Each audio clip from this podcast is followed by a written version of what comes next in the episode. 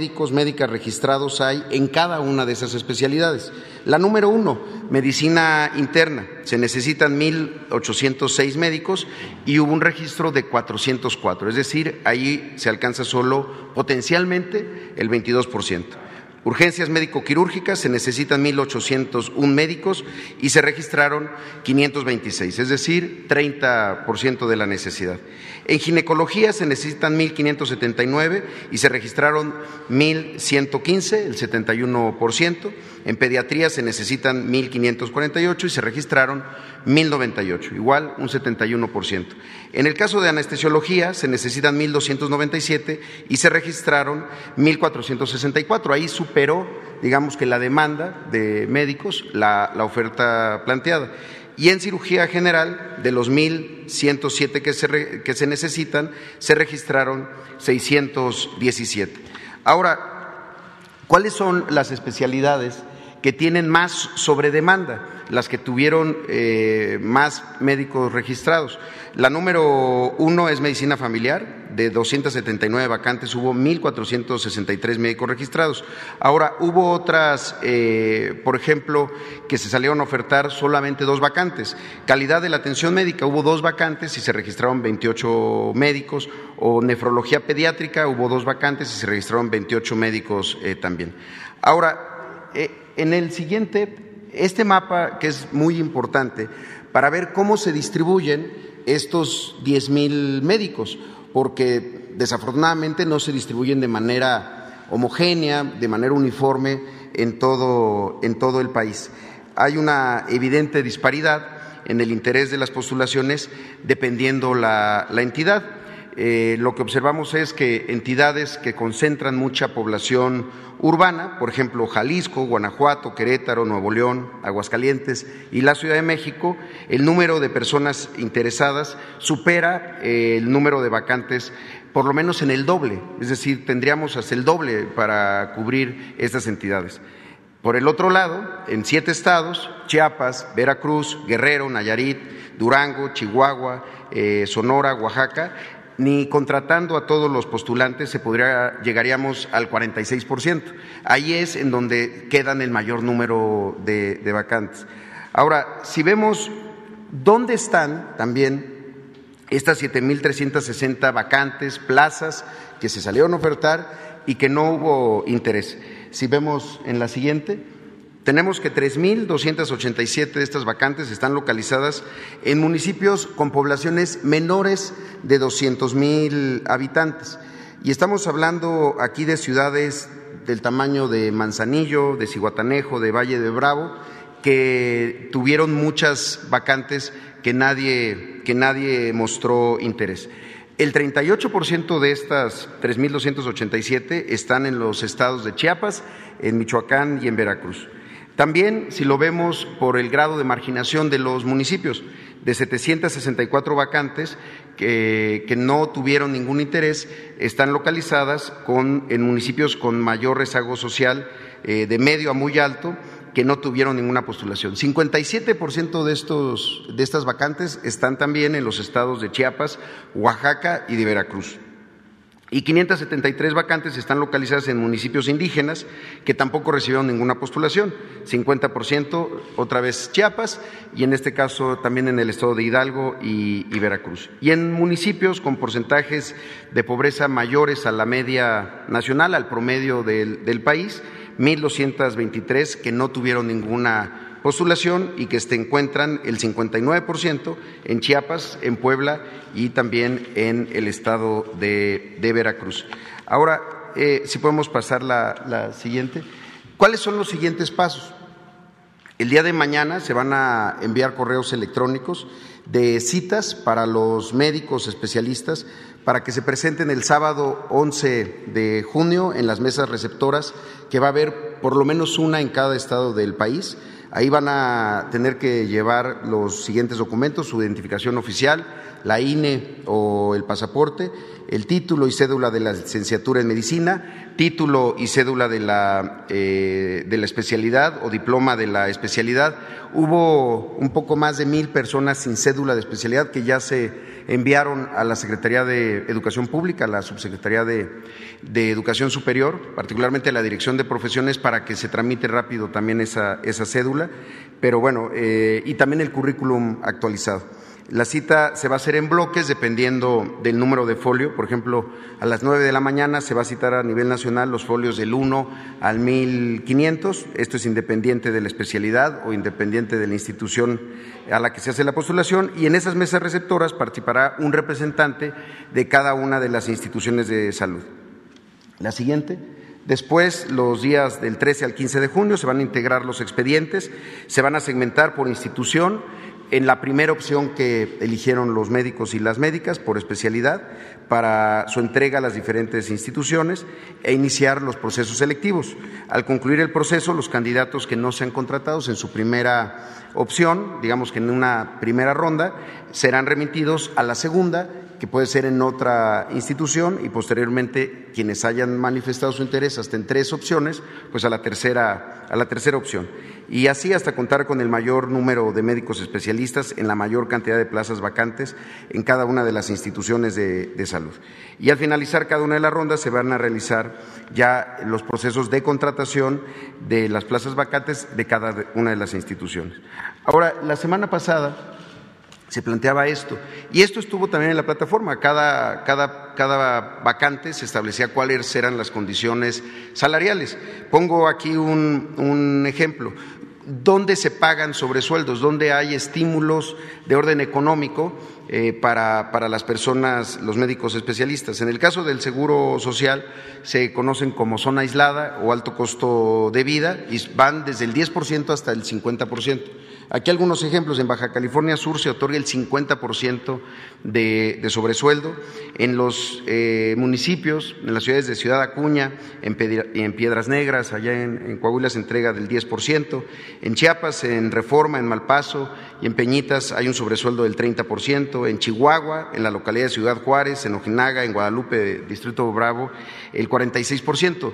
Esto existe desde hace tiempo y se, y se dio a conocer. Entonces, y en algunos casos también en estos municipios se quedaron todavía vacantes. También en el programa INS Bienestar se otorgan en zonas rurales sobresueldos que van desde el 5% adicional hasta el 20%. El 20%.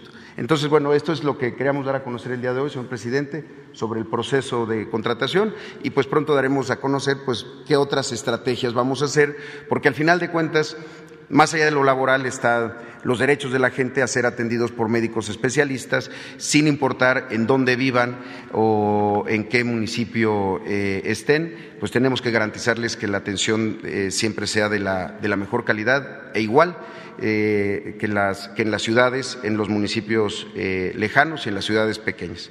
Ahora, sobre los avances del plan de salud, tenemos el caso de Nayarit. Hicimos un reporte ya del promedio del cierre de mayo, digamos cómo nos fue en mayo de, en todos los días, porque habíamos tenido un, eh, un reporte de diario, pero esto ya es el promedio acumulado y cerramos el mes con 94.32 eh, por ciento como le hemos dicho, de recetas atendidas. Ya no calculamos el abasto con cuánto hay en el almacén o cuánto hay en la farmacia, sino cuántas recetas se surtieron completas, cuántas recetas se surtieron parciales.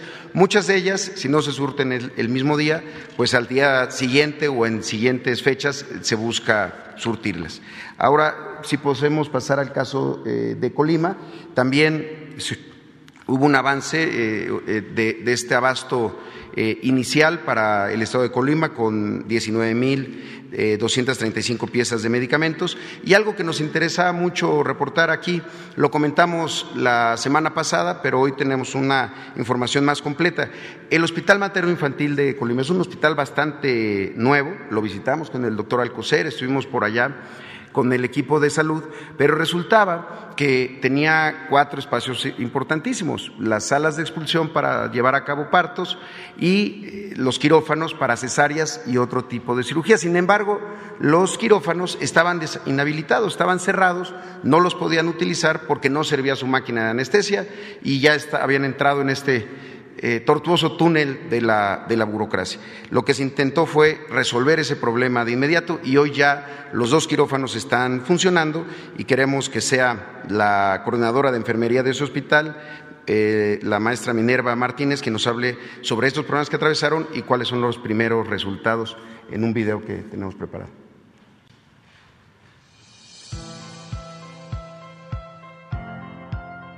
La atención al materno infantil con las pacientes eh, anteriormente se realizaban en tanto partos como cesáreas. Cabe mencionar que tuvimos un proceso con el personal que tuvo que asignarse a diferentes áreas o a diferentes unidades y se detuvieron las cesáreas o los procedimientos quirúrgicos por falta del personal.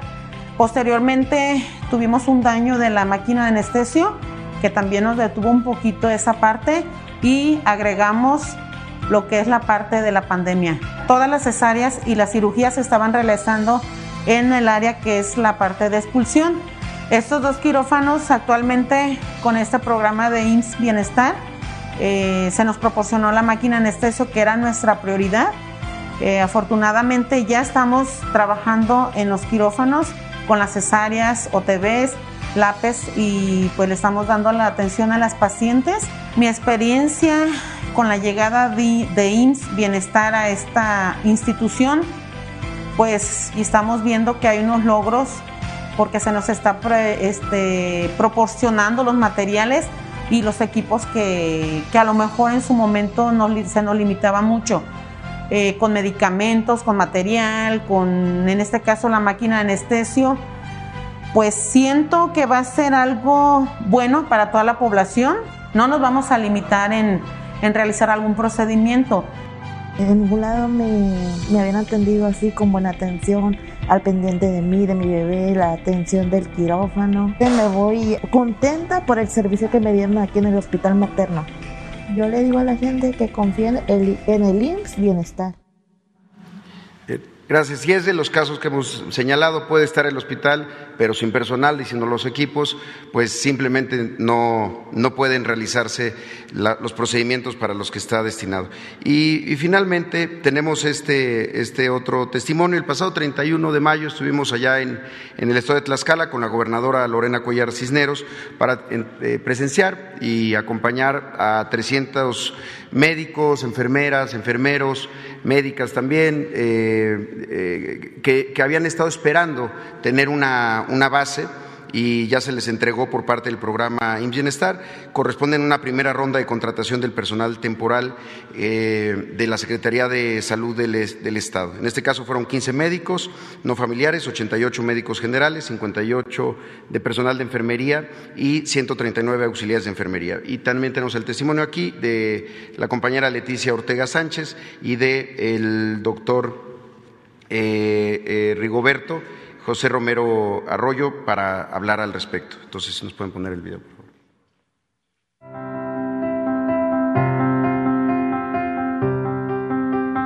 Este cambio que, que, se dio el día de hoy es histórico para Tlaxcala, para todos mis compañeros, para mis compañeras que han estado luchando por lograr esto que ahora tenemos en nuestras manos. Fue un proceso inesperado, difícil de creer para todos pero hoy nos damos cuenta de que esto es realidad.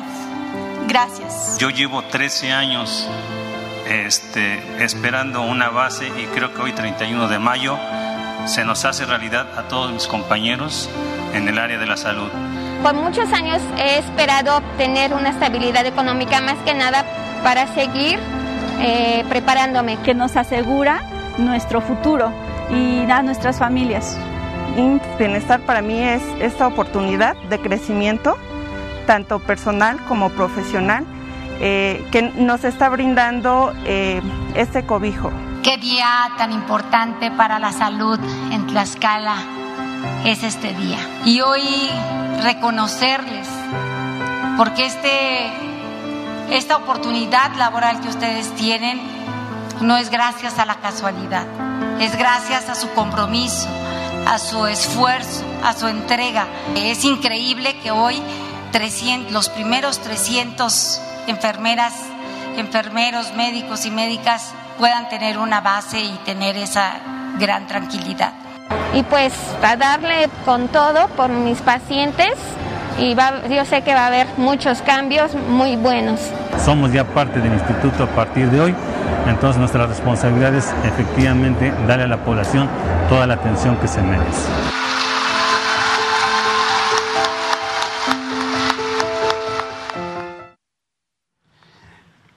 Bien, y finalmente eh, tenemos el teléfono del pulso de la salud, 895-32-213. Está disponible de lunes a viernes, de 8 de la mañana a 8 de la noche, para que nos puedan hacer saber cualquier situación de alguna receta que no se surtió o alguna atención que se pospuso. Está a disposición de, de toda la gente, sobre todo en los estados de Nayarit, y ya está habilitándose para el estado de Colima y para el caso de Tlaxcala también. Será todo por mi parte, señor presidente. Muchas gracias.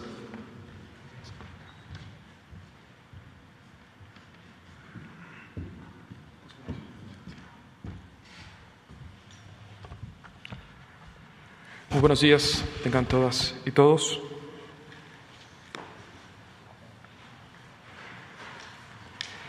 La COFEPRIS tiene como misión regular y vigilar todos los productos de consumo humano desde la elaboración de diversos alimentos que llegan a nuestras casas, como la tortilla, hasta la fabricación y distribución de las vacunas que millones de mexicanos recibimos para protegernos contra la COVID-19.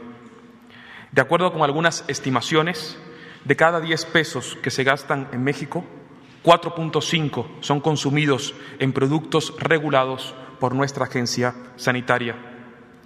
Con una institución de estas dimensiones y bajo la lógica permisiva de la corrupción que imperó durante décadas en México, la COFEPRIS se volvió un espacio donde intereses perversos confluían con mucha naturalidad con sus actividades del día a día.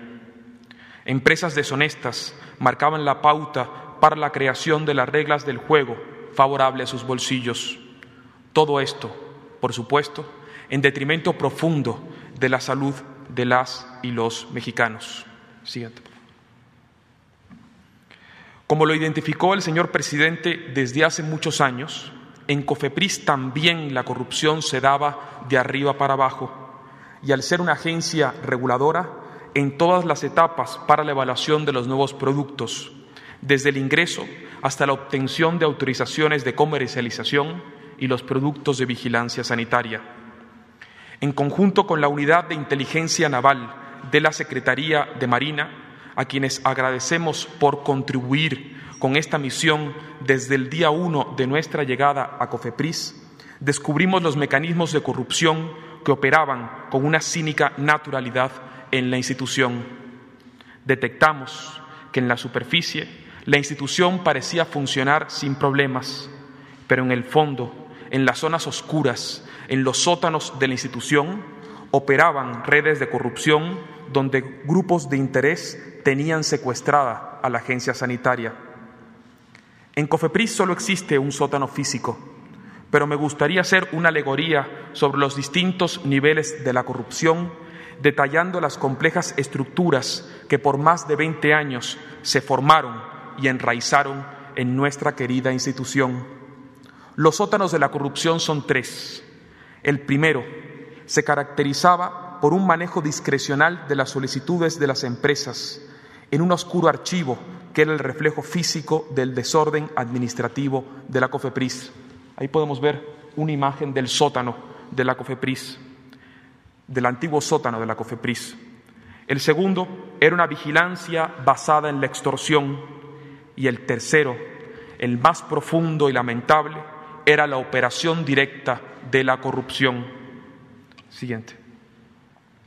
En el primer sótano de la corrupción existía un área dedicada a desviar el ingreso de solicitudes bajo una lógica del que paga manda.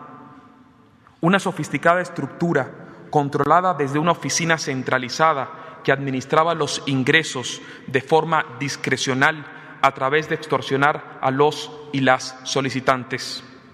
La fórmula era sencilla o pagabas o tu solicitud estaba condenada al olvido.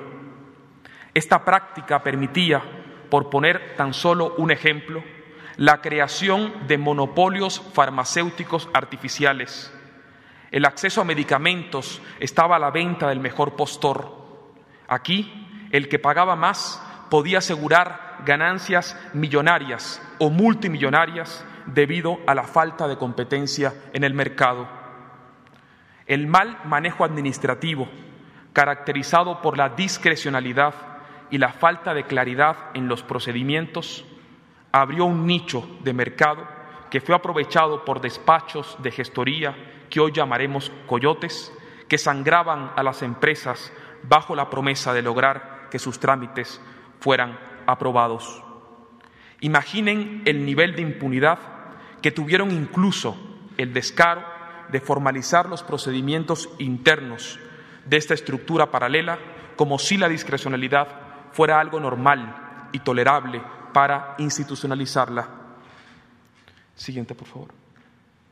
En el segundo sótano encontramos una amplia red de extorsionadores disfrazados de funcionarios públicos, quienes bajo la excusa de vigilar actividades reguladas por nuestra agencia sanitaria, drenaban a miles de empresas y empresarios bajo amenazas de clausurar sus actividades, de no acceder a pagar moches. Este esquema, desafortunadamente, también se construyó con la triste complicidad de algunas autoridades sanitarias estatales, pues desde los inicios de la COFEPRIS se tomó la decisión de tener una vigilancia sanitaria compartida con los estados para ampliar la presencia nacional de la institución. Una buena idea que terminó pervirtiéndose con el tiempo. Siguiente, por favor. En el último sótano, el más oscuro y podrido, estaban instalados grupos de interés que manejaban los hilos del comercio exterior y de la industria farmacéutica. En este lugar mohoso, la convivencia entre los operadores de la corrupción y funcionarios públicos era de tal naturalidad que existe evidencias de reuniones a plena luz del día frente a los ojos de las y los mexicanos, pues estas personas se sentían protegidas por el manto de la impunidad. Siguiente, por favor. Esta realidad es la que nos enfrentamos en COFEPRIS, así como con el apoyo estratégico de la Unidad de Inteligencia Naval de la Secretaría de Marina, cuando el señor presidente y el señor secretario de Salud nos dieron el encargo de transformar la institución.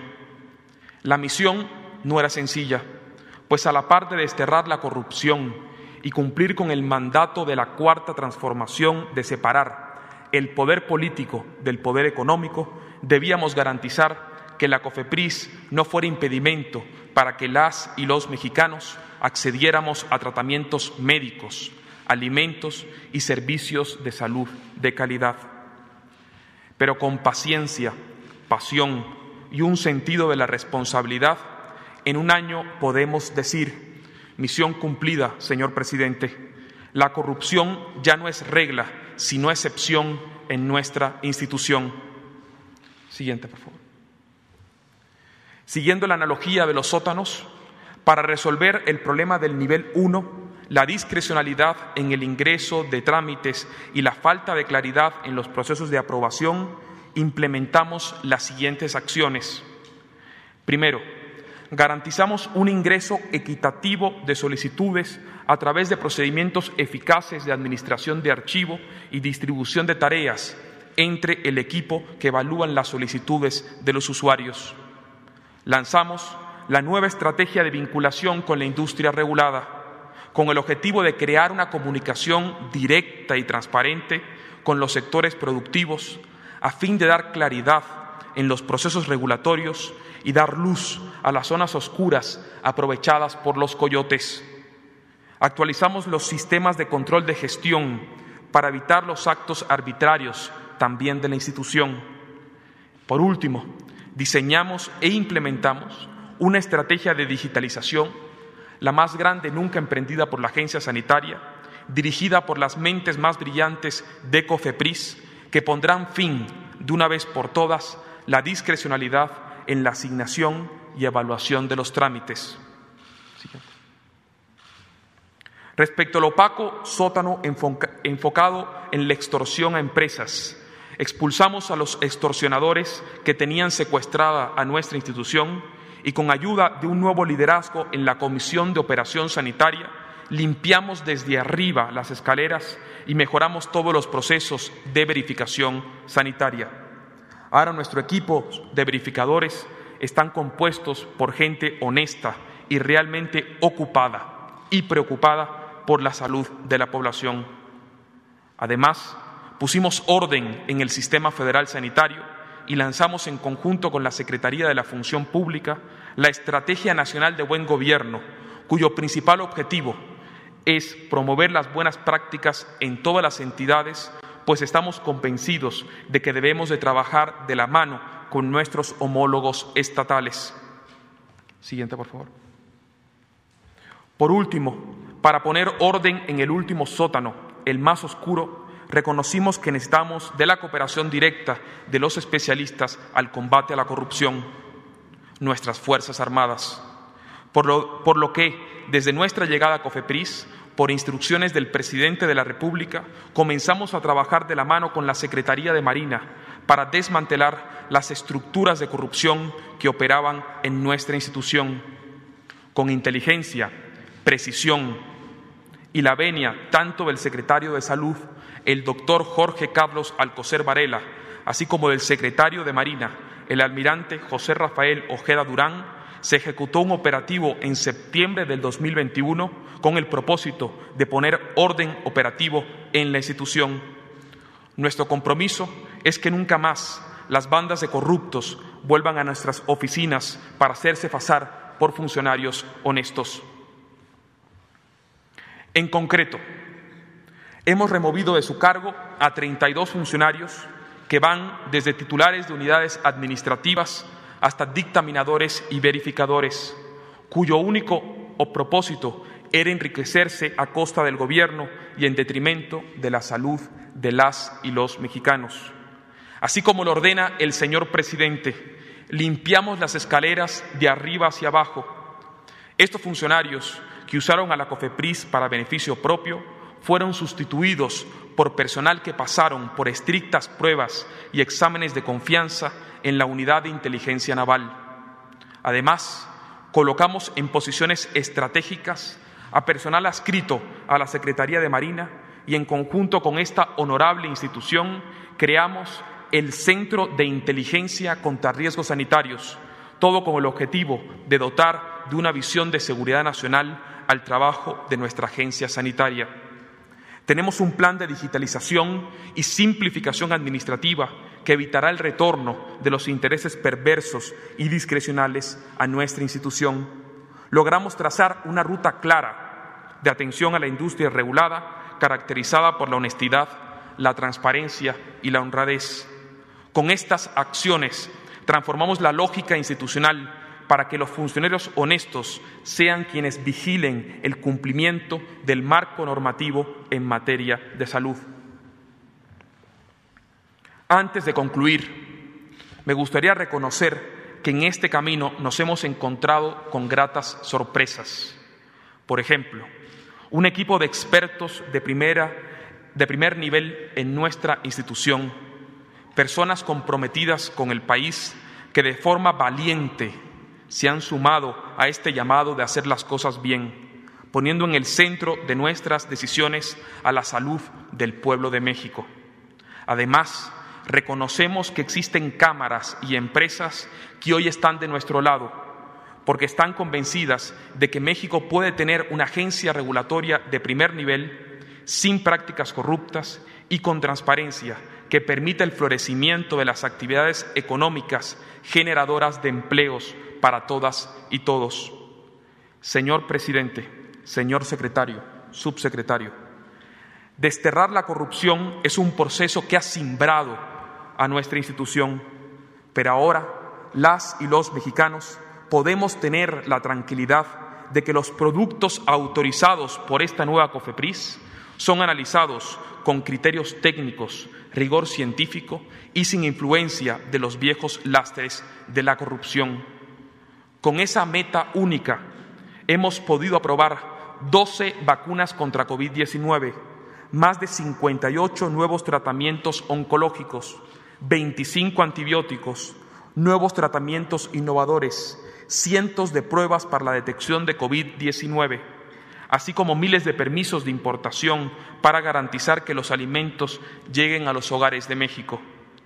Nuestra misión, sin lugar a duda, le ha dolido a muchos, principalmente a quienes se beneficiaban de los sótanos de la corrupción construidos en Cofepris. Pero estamos convencidos de que esta es la única vía para llevar la cuarta transformación a la regulación sanitaria. A continuación, presentaremos la nueva estrategia de vinculación con la industria regulada. Es importante resaltar que el objetivo es crear una comunicación directa, objetiva, clara y transparente con los sectores productivos. Solo así, solo así, y de una vez por todas, daremos luz a las zonas oscuras aprovechadas por los coyotes. Muchas gracias. No necesitas preocuparte si no sabes cómo iniciar tus trámites en Cofepris. Nosotros te explicamos de forma fácil y gratuita todo lo necesario. Hemos desarrollado para el beneficio de la población diferentes productos basados en la nueva estrategia de vinculación con la industria, los cuales garantizan educación innovadora, innovación regulatoria, vinculación sectorial y fortalecimiento a la asistencia técnica. Solo necesitas buscar nuestro canal de YouTube y seguirnos en nuestras redes sociales para conocer más sobre las distintas herramientas que tenemos para ti. En Cofepris, con inteligencia y transparencia, decimos adiós a los gestores.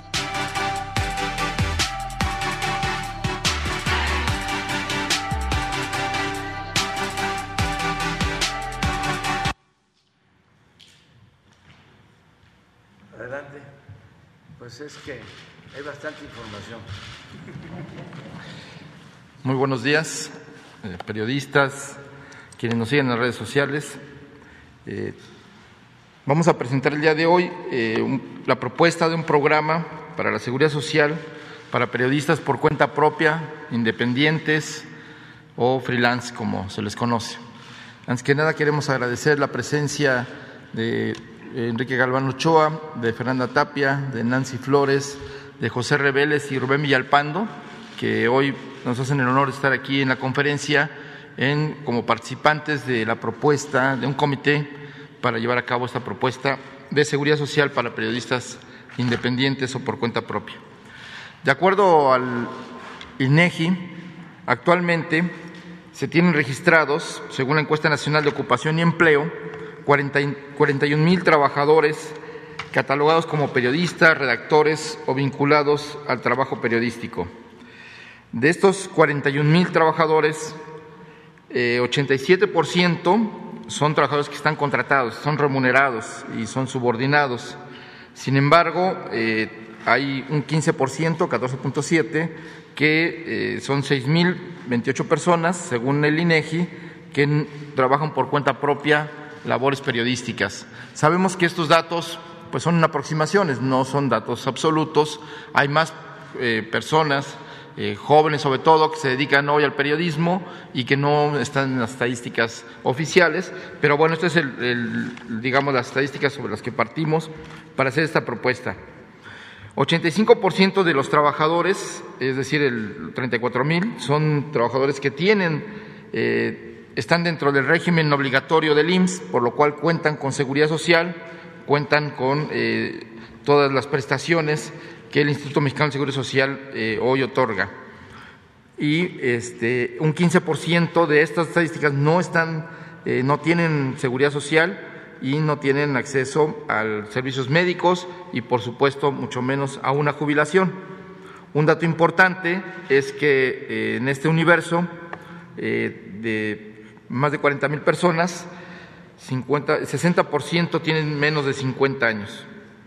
Esto es importante porque el periodismo, como sabemos, es un noble oficio y una labor muy importante para nuestra sociedad, para la vida democrática, para la vida cultural, para la vida social, eh, para conocer temas de relevancia eh, colectiva y que, bueno, pues a través del periodismo se dan a conocer y se le da voz a los ciudadanos. A pesar de esa tarea o de esa importancia que tiene la labor periodística, eh, muchos periodistas han sido excluidos de esta posibilidad de contar con seguridad social y por lo tanto de pues a medicamentos, a atención médica. Pero bueno, este, es por eso que hoy el Gobierno de México hace esta propuesta que se da a conocer el día de hoy de poner en marcha un programa para otorgar seguridad social a los periodistas que no cuentan con una relación laboral, es decir, que son personas trabajadoras independientes en una profesión que requiere protección de acuerdo a la legislación nacional eh, en materia de trabajo y a las legislaciones internacionales. Recordemos que la Organización Internacional del Trabajo eh, señala que un trabajo decente significa la oportunidad de acceder a un empleo productivo que genera un ingreso justo, la seguridad en el lugar de trabajo y la protección social para las familias y mejores perspectivas de desarrollo personal y de integración social, entre otros. Es por ello que eh, a partir de esto, eh, la ley de seguridad, del Seguro Social reconoce para los trabajadores del régimen obligatorio, quienes tienen hoy IMSS o Seguridad Social, este, la protección de una seguridad social integral. Tienen acceso a servicios médicos, tienen acceso a incapacidades, tienen acceso sus familiares también a estos servicios y al final también de acceso a una pensión eh, por cesantía, por enfermedad o por eh, edad. En este contexto, para el Gobierno eh, de México es fundamental que todos los trabajadores cuenten con salarios justos y con seguridad social. Y en este camino es que hoy se hace la propuesta para que los periodistas independientes cuenten con esa seguridad social integral. Es decir, acceso a atención para enfermedades, accidentes de trabajo, invalidez, vejez e incluso el fallecimiento. ¿Cuáles serían los beneficios de esta propuesta? Es eh, integrar a los trabajadores de periodistas independientes a la cobertura que hoy tienen acceso de cinco seguros quienes eh, gozan del régimen obligatorio del Seguro Social. Estos seguros son el seguro de enfermedades y maternidad, que da acceso a la atención médica, farmacéutica y hospitalaria para el asegurado y para sus familiares, así como el pago de incapacidades por enfermedad. Un segundo seguro, que es el seguro de riesgo de trabajo, que da acceso a atención médica, farmacéutica y hospitalaria, rehabilitación, eh, prótesis o ortesis en su caso, incapacidad por accidentes de trabajo, enfermedad de trabajo y en su caso, si así se determina, una pensión. El tercer seguro es el seguro de invalidez y vida, que da acceso a una pensión en caso de invalidez para el asegurado y para los beneficiarios legales deudos del asegurado. Esto es muy importante. El cuarto seguro es un seguro de retiro, pues cesantía en edad avanzada y vejez. Este es el llamado, eh, pues el seguro de retiro eh, y es un ahorro que se da para el retiro. En este caso va a correr a cargo del Estado mexicano, a través de la Secretaría de Gobernación y el Instituto Mexicano del Seguro Social, que va a hacer el aporte para eh, crear esta condición de una pensión, con posibilidades a que cada uno de los trabajadores, si tiene un ingreso extra o puede aportar un ingreso mensual, puede hacer aportaciones a este seguro y ampliar su pensión en, caso de vejez. Un quinto seguro que, tiene acceso para esta propuesta es el seguro de guarderías y prestaciones sociales. Esto es importante, eh, pues sobre todo para los matrimonios jóvenes, para las madres jóvenes y padres, porque se tiene acceso a las estancias infantiles para el cuidado y actividades de esparcimiento, en el caso de, los niños, de tener hijos, y para tener acceso a actividades de esparcimiento deportivas y culturales en las instalaciones del Instituto Mexicano de Seguro Social. Para lograr esta, concretar esta propuesta, se hizo la invitación a un grupo de periodistas que integrarán o ya integraron un comité consultivo para eh, la revisión y configuración del censo de periodistas por cuenta propia. Eh, las tareas de este comité son sencillas, eh, sesionará de manera ordinaria cada seis meses y llevará a cabo sesiones extraordinarias. Pero lo más importante ha sido su tarea para definir los criterios para la incorporación de los periodistas independientes al censo respectivo. y bueno, pues serán encargados de revisar las solicitudes de quienes se registren a través de una página de internet que vamos a dar a conocer y eh, damos eh, aquí eh, a conocer quiénes integran este comité. Los miembros de este comité son periodistas de intachable calidad moral y de una amplia trayectoria periodística. Aportan su tiempo y su trabajo de manera voluntaria y sin ninguna remuneración alguna. Entre ellos, bueno, son cinco compañeros y compañeras que integran este comité. Empezamos por Enrique Galván Ochoa, eh, un periodista que ingresó a periodismo en 1955, ha sido cofundador de La Voz de la Frontera en Mexicali, del Mexicano en Tijuana, y bueno, pues eh, de este último fue director general durante 15 años. Eh, actualmente escribe una columna Dinero en la, en la jornada desde hace 25 años.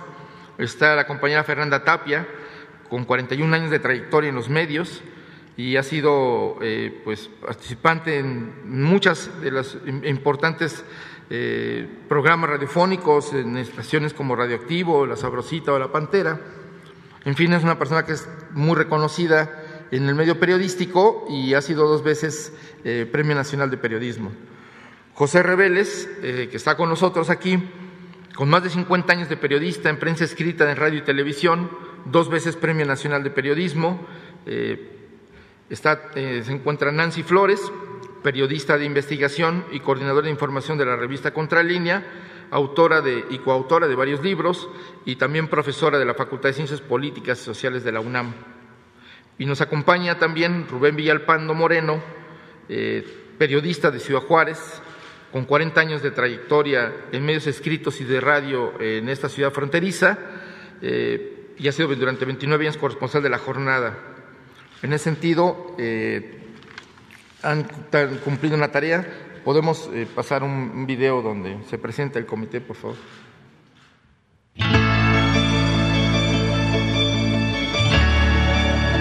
Con el objetivo de definir los criterios para acreditar la experiencia del ejercicio del periodismo por cuenta propia, además de identificar y seleccionar con mayor certeza a quienes se les estaría otorgando seguridad social, se conformó el Comité Consultivo para la Integración del Censo de Periodistas por cuenta propia. Es importante señalar que el desempeño de este comité es voluntario y sin remuneración alguna.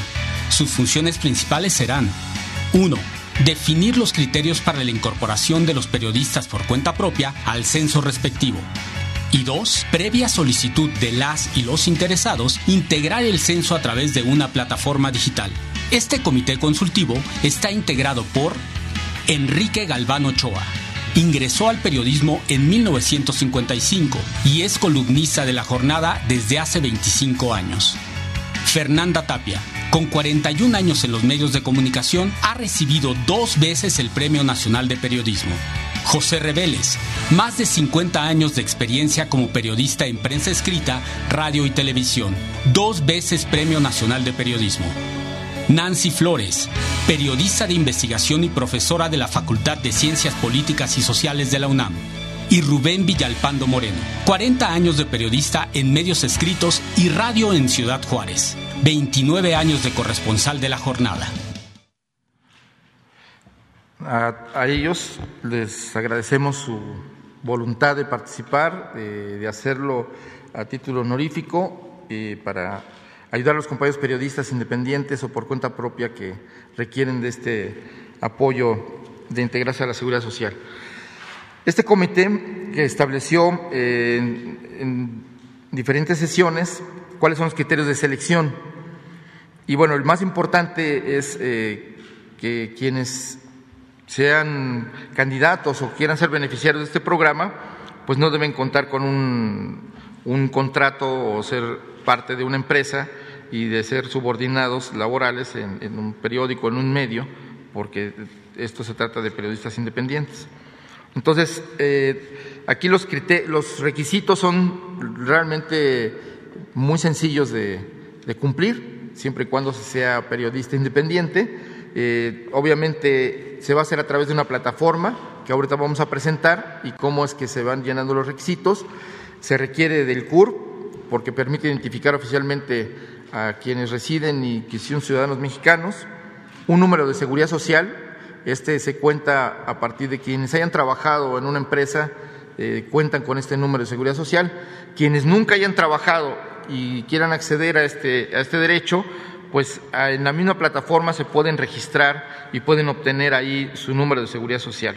Se requiere estar registrado en el SAT, eh, tener un registro federal de contribuyentes y una firma electrónica y bueno, además aportar eh, un currículum vitae. Este currículum eh, tendrá que proporcionar pues cuál es su, su trayectoria y una descripción de las últimas tres actividades realizadas como periodista.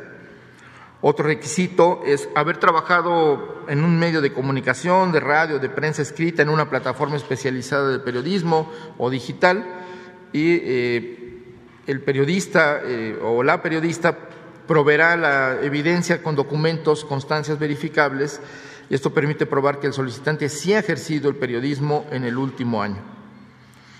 También se requiere contar con evidencia del trabajo realizado eh, y publicado en los últimos 12 meses como periodista eh, por cuenta propia y deberá entregar al menos tres productos, tres reportajes o tres productos de su trabajo periodístico que demuestre su carácter de periodista por cuenta propia. El comité determinará si estos trabajos corresponden al ámbito periodístico. Y se requerirá, por último, una carta autógrafa pues, del periodista eh, donde pues, se compromete a decir verdad y que este, todo su trabajo periodístico está bajo la ética periodística y que no ha incurrido en plagios, que no son refritos o que no son trabajos copiados de otros medios. Entonces, la plataforma eh, en la cual cada periodista va a poderse registrar, quienes quieran acceder a este beneficio, pues de manera muy sencilla. El sitio está alojado en, el IMSS, en, la página del IMSS, y es eh, http ims.gov.mx periodistas por cuenta propia. Eh, entonces se tendrá que ingresar eh, a través del RFC y de la firma.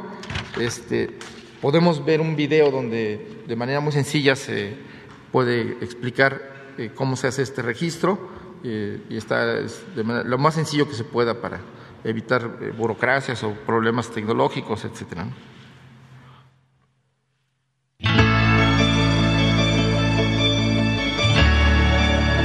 Con el objetivo de definir los criterios para acreditar la experiencia del ejercicio del periodismo por cuenta propia, además de identificar y seleccionar con mayor certeza a quienes se les estaría otorgando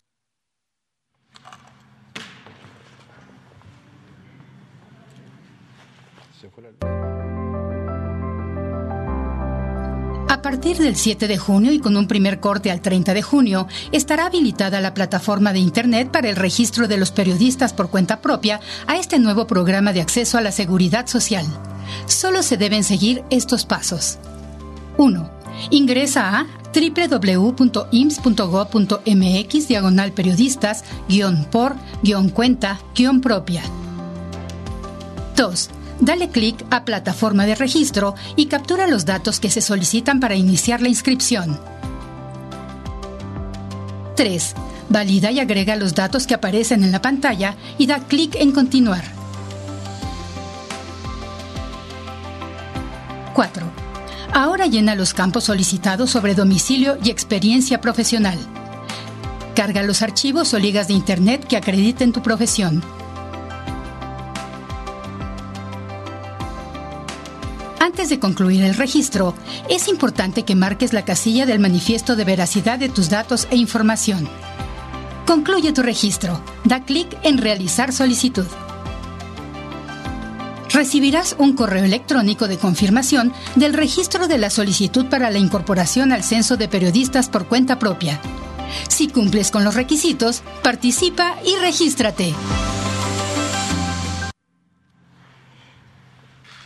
Bueno, eh, a partir de hoy se sube al, internet la página, ya se pueden hacer los registros y vamos a hacer un primer corte eh, a, finales de, junio para ver pues la cantidad de, solicitudes para que poder eh, garantizar que a partir del primero de agosto ya queden asegurados quienes sean aprobados de la lista. Entonces, a partir del primero de agosto ya contarán con este acceso a la seguridad social mm, de atención médica y de, y de todos los, los cinco seguros que, que, se, plantearon.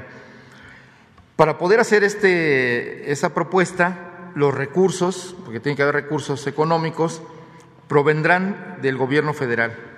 Hay que recordar que esta propuesta está elaborada por la Presidencia de la República, por el Instituto Mexicano del Seguro Social y por eh, la Secretaría de Gobernación, quienes a través de la Subsecretaría de Derechos Humanos se va a, hacer llevar a la administración del fondo para eh, entregarlo al IMSS. Eh, este dinero es producto de los recursos que se ahorran del 25% de las campañas que estaban destinadas a la publicidad en medios de comunicación. De ese 25%, eh, si el presupuesto en 2022 es de 3.040 millones de pesos, el 25% equivale a 760 millones eh, de pesos con los cuales se contará a partir de esta fecha para eh, ir financiando esta seguridad social para los trabajadores por cuenta propia. Esta pensión eh, se calculó tomando en cuenta el salario mínimo profesional aplicable a periodistas, redactores, reporteros gráficos o de video. En este caso se tomó en cuenta un ingreso de 387 pesos, algo así como 11.600 pesos mensuales, eh, y es eh, por lo cual, a partir del cálculo de este salario, el aporte que va a hacer el Estado mensual será de 2.139.22 pesos para ir creando eh, la cuenta. Una parte se va a destinar a la atención de servicios para los servicios médicos, que se va a disponer y poderse beneficiario, y otra parte es para ir creando un fondo para su pensión. Si, como yo decía, se cuenta con ingresos extras, se puede hacer aportaciones mensuales para ir ampliando lo que sería una pensión. Y también se hace el anuncio de que con el Instituto de del Infonavit para la vivienda de los trabajadores se va a ampliar, se va a hacer una propuesta para que también se acceda a créditos para vivienda digna para los trabajadores y periodistas eh, por cuenta propia. Entonces, esta, como tiene otra, eh, digamos, otra, otras reglas, otros requisitos, este, se, va, se va a anunciar más adelante, pero se está en pláticas con el Infonavit para lograr que este eh, esta posibilidad también se cuente con eh, la posibilidad de créditos para vivienda, para mejoramiento de la vivienda, para los periodistas por cuenta propia. Por último, me gustaría invitar al periodista Rubén Villalpando a que a nombre del comité pudiera darnos unas palabras. Muchas gracias.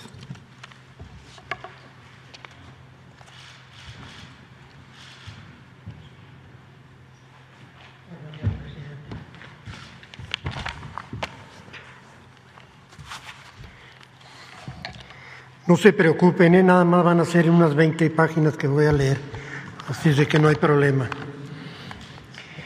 Ser periodista en México es un gran honor. Para ustedes, para mí, para todo mundo es un gran honor.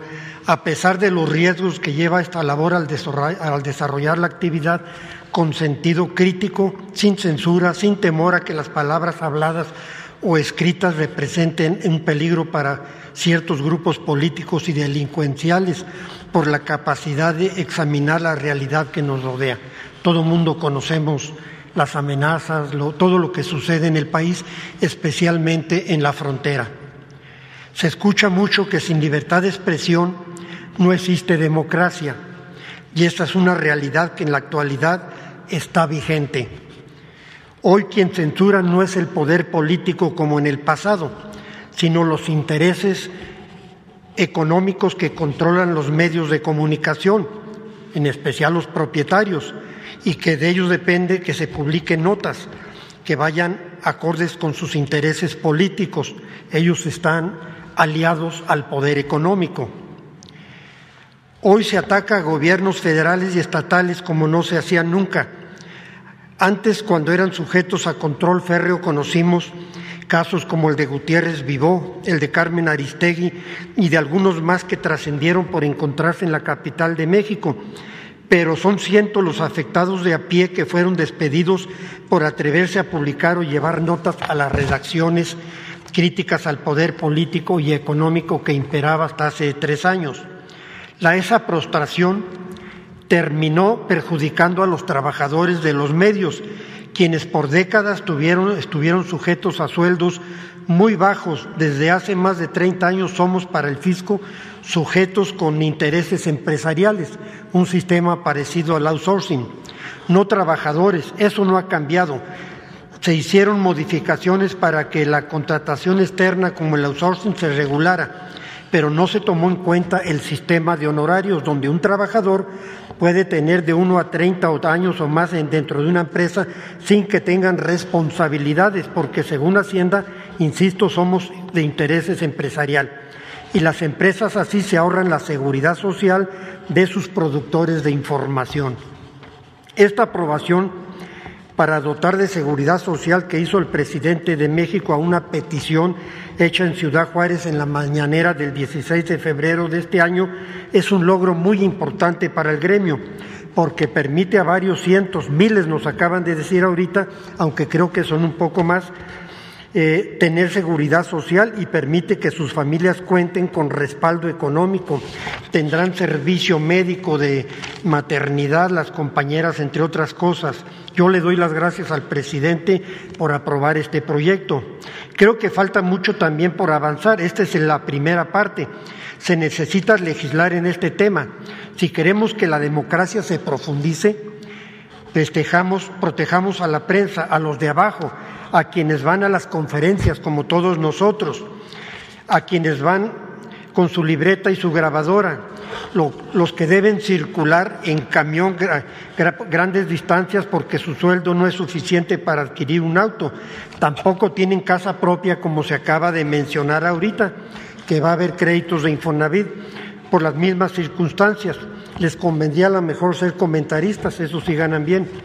Los de la vieja guardia escuela del periodismo, cuando menos en Ciudad Juárez, decimos que somos los ojos y los oídos ciudadanos para escuchar sus demandas y eso lo seguiremos haciendo. Si sabemos y escuchar, haremos un periodismo comprometido.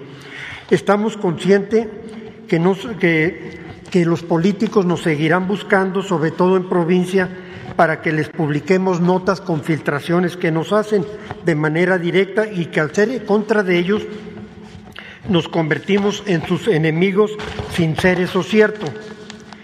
Hoy comienza una nueva etapa para los periodistas, lograr la seguridad social para cientos, los miles. Es un gran triunfo que nos otorgó el presidente que sabe escuchar las demandas ciudadanas. Muchas gracias.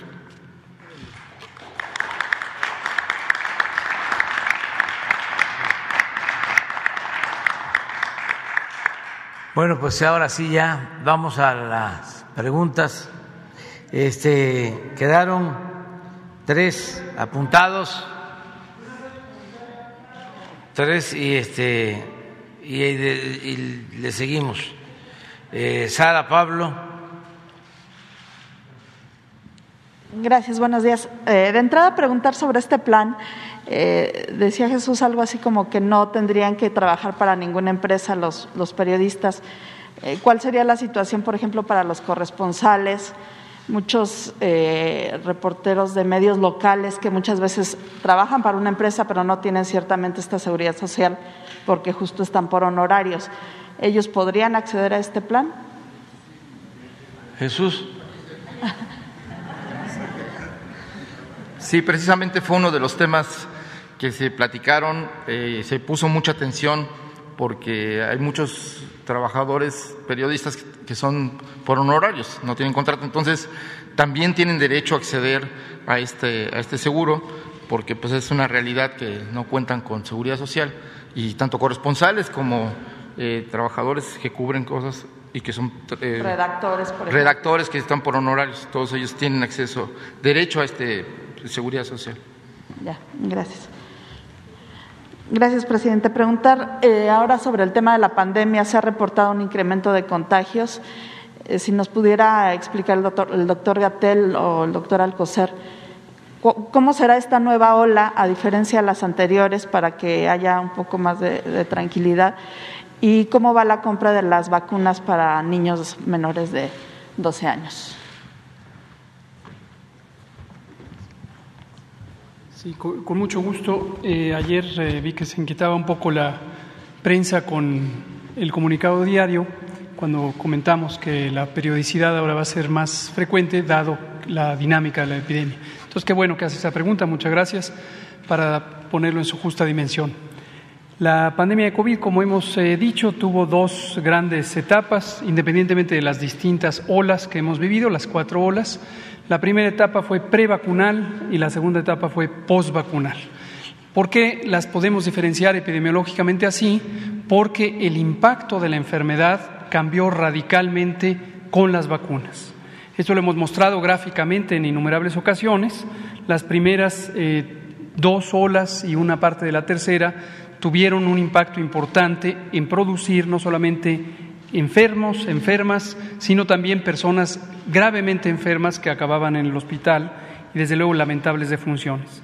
En cambio, en la cuarta ola, no solo en México, sino en el mundo, cuando se presentó la correspondiente ola en la temporada de Omicron, ya había coberturas de vacunación, no en todos los países, pero en una gran cantidad, tan altas como la que hemos alcanzado en México, con más del 92% de la población adulta y 87% si consideramos a toda la población vacunable. Esto lo que produjo como consecuencia, y la evidencia es muy clara, es una gran cantidad de casos, dado que la variante Omicron es mucho más transmisible, pero una proporción muy, muy pequeña de personas que se hospitalizan y aún mejor, una proporción muy pequeña de personas que llegan a perder la vida por eh, esta enfermedad. Y destacamos, relacionado con las vacunas, hemos destacado que la gran diferencia la hace la vacunación, quizá en segunda instancia la variante, en este caso Omicron, por lo que seguimos recomendando a las personas que se vacunen si no lo han hecho o que completen los refuerzos si es que no los han aplicado. ¿Qué esperamos que va a ocurrir ahora? La variante de predominio sigue siendo Omicron en casi todo el mundo. En algunos eh, casos hay algunas subvariantes en México sigue siendo principalmente la subvariante que predominó en la cuarta ola y el comportamiento es de baja virulencia. Pero la pieza clave es vacunarse. Y la última, sobre las vacunas pediátricas, las vacunas para población de 5 a 11 años, hemos estado en esta conversación ya muy formal con la empresa Pfizer para definir las condiciones de entrega y la cantidad de entrega que podría Pfizer abastecer. Nosotros hemos considerado a todo el segmento de la población de 5 a 11 años y estamos en ese proceso. Cuando haya ya una resolución, lo comentaremos. No se tiene una fecha aproximada. No hay todavía una fecha, es parte del proceso de negociación. Gracias. Cómo no, con la vacuna cubana Abdala, y aprovechando que está aquí nuestro comisionado, el doctor Sbarch, hemos estado en un proceso de eh, análisis del expediente técnico en COFEPRIS, esto a cargo del doctor Sbarch, con la contribución del Consejo Nacional de Ciencia y Tecnología, que también forma parte del comité científico, o coordina de hecho el comité científico de COFEPRIS, y queremos tener todos los elementos muy bien cuidados de la evidencia técnica sobre la seguridad, la calidad y la eficacia de esta vacuna. No tenemos duda ya con toda la información que hay sobre la calidad y la seguridad. Es una vacuna muy probada, no solamente por la vacuna COVID Abdala, sino porque Cuba usó la plataforma tecnológica que viene usando para sus vacunas desde hace más de 30 años y es una de las mejores plataformas tecnológicas del mundo. Es una eh, capacidad tecnológica que Cuba ha desarrollado y que ha permitido eh, altas eficacias, pero sobre todo eh, un margen de seguridad muy, muy alto. Y para la población pediátrica hay algunos detalles sobre la evidencia que ampara el uso y la eficacia en la población pediátrica. Dejo muy en claro, la seguridad no tiene duda alguna, la calidad tampoco, pero necesitamos algunas piezas adicionales que las tiene el gobierno cubano, pero la forma de presentación no había sido totalmente eh, directa o, o, clara. Y estamos en ese proceso. Cuando ese proceso concluya, seguirá el avance del proceso de negociación para la adquisición. Como digo, eh, recordarán que hace eh, algunos eh, meses, unos tres o cuatro meses, hablamos de este tránsito de la epidemia del estado epidémico propiamente dicho, en donde hay una situación inusual, al estado endémico, no solo en México, eh, en todo el mundo. El estado endémico no debe pensarse que es el fin de la epidemia. Creo que hubo una gran confusión también en varias notas que vimos, incluso primeras planas, porque cuando comentamos esto del tránsito del estado epidémico al estado endémico, algunas notas y sobre todo comentaristas decían declararon por decreto que se acabó la epidemia. Nunca hemos dicho que se acabó la epidemia. Lo que hemos dicho, igual que lo dicen las naciones europeas, la OMS y varios otros países, es que la epidemia, el estado inusual, la situación emergente, ya podríamos considerar que ya no es inusual, ya no es emergente, y de acuerdo a la historia de las enfermedades infecciosas, particularmente las transmitidas eh, por vía respiratoria y de causa viral, tienden a permanecer por siempre. El ejemplo más claro es la influenza, es una enfermedad que surgió eh, hace milenios como una enfermedad emergente seguramente, pero después queda ya en forma permanente. Y cuando hay nuevas variantes, en el caso de la influenza, nuevos tipos y subtipos que dan pandemias como fenómeno emergente, como lo vivimos en 2009, posteriormente se quedan para siempre. Lo mismo va a pasar con COVID, se va a quedar para siempre pero la noticia positiva, muy importante a tomarla en cuenta, es que transita de ser una enfermedad de alto daño, de alta virulencia, de alta capacidad de causar enfermedad grave y muerte, a, una enfermedad con poca capacidad de causar un daño de consideración y mayor transmisibilidad. Eso es lo que estamos viendo con la variante Omicron, lo vimos en eh, todo el mundo y eso es lo que va a ocurrir. Va a empezar a haber algunas oleadas que cada vez más van a entrar en una fase estacional, lo más probable entre octubre y marzo, y en uno o dos años ya tendremos cierta regularidad de esa eh, eh, presentación estacional. Este marco de uno o dos años es todavía una conjetura, es hipotético, desde luego no hay manera de tener una predicción exacta sobre en qué fecha empezará a ser estacional. Gracias. Presidente, gracias. Y preguntarle sobre el caso de Emilio Lozoya, de Emilio Lozoya, porque ayer la Fiscalía informó que no ha cumplido con el proceso de reparación del daño. Él sostiene a través de sus abogados que sí hay una aprobación por parte de Pemex. Preguntarle, ¿se llegó ya a un acuerdo? ¿Cuánto sería el monto de, de reparación del daño? ¿Están en ese proceso? ¿Cuál es el estatus? Pues nada más conozco el comunicado de la Fiscalía asegurando que todavía no hay reparación del daño y que eh, hay asuntos pendientes que impiden que él pueda tener algún beneficio para enfrentar su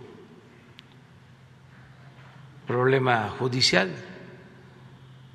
Eso es lo que sé. ¿Con Pemex ha habido algún acuerdo ya? No, todavía, todavía. Este, se pagaron impuestos por dos millones quinientos mil pesos, pero eso no es eh, el daño mayor a lo mejor eso fue lo que este, creó la confusión. Lo que él sostiene. Cuando nosotros nos enteramos de que eh, habían pagado eso en el SAT, este, pues se informó a la fiscalía. Porque imagínense si eh, por ese pago se otorga una libertad eh, además de una irregularidad, por decirlo menos, pues íbamos a quedar nosotros como cómplices. ¿Quién iba a creer de que por dos millones quinientos mil pesos se le otorgara la libertad y fuese legal. Entonces eh, se procedió, me habló la directora del SAT, porque hicieron gestiones los abogados que pues están en su papel de buscar opciones alternativas eh, legales, aunque no morales, y no se les había aceptado el pago, pero fueron a una oficina dependiente del SAT y pagaron. Pero de inmediato pues se dio información. Yo creo que por eso fue el comunicado de ayer de la Fiscalía. ¿Y cómo, de cuánto tiene que ser la reparación del daño? No sé, no sé. Yo sí lo que recomiendo en todos estos casos, pues es que se arreglen, que reparen el daño, que eso es muy importante. Si hay esa opción, si devuelven del dinero sustraído ilegalmente, porque ese dinero se utiliza para beneficio de la gente, pues significa financiar los programas de bienestar, significa ayudar a la gente más humilde, a la gente más pobre. Por eso, si nosotros estamos de acuerdo en que si se repara el daño, se den facilidades, pero que se devuelva el dinero. Porque antes robaban y al final hasta se les tenía que devolver lo confiscado, pero miles de millones de pesos se les pagaba de indemnización.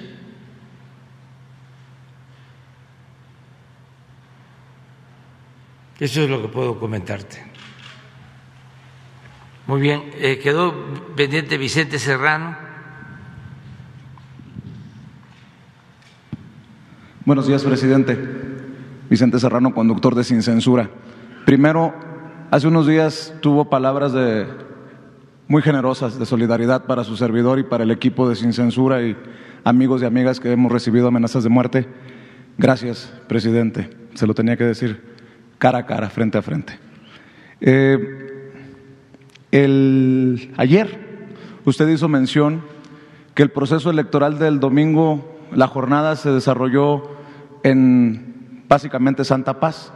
Me imagino que se refiere a una visión generalizada, porque hay casos de los que usted seguramente ya tiene conocimiento, pero que me gustaría escuchar su opinión.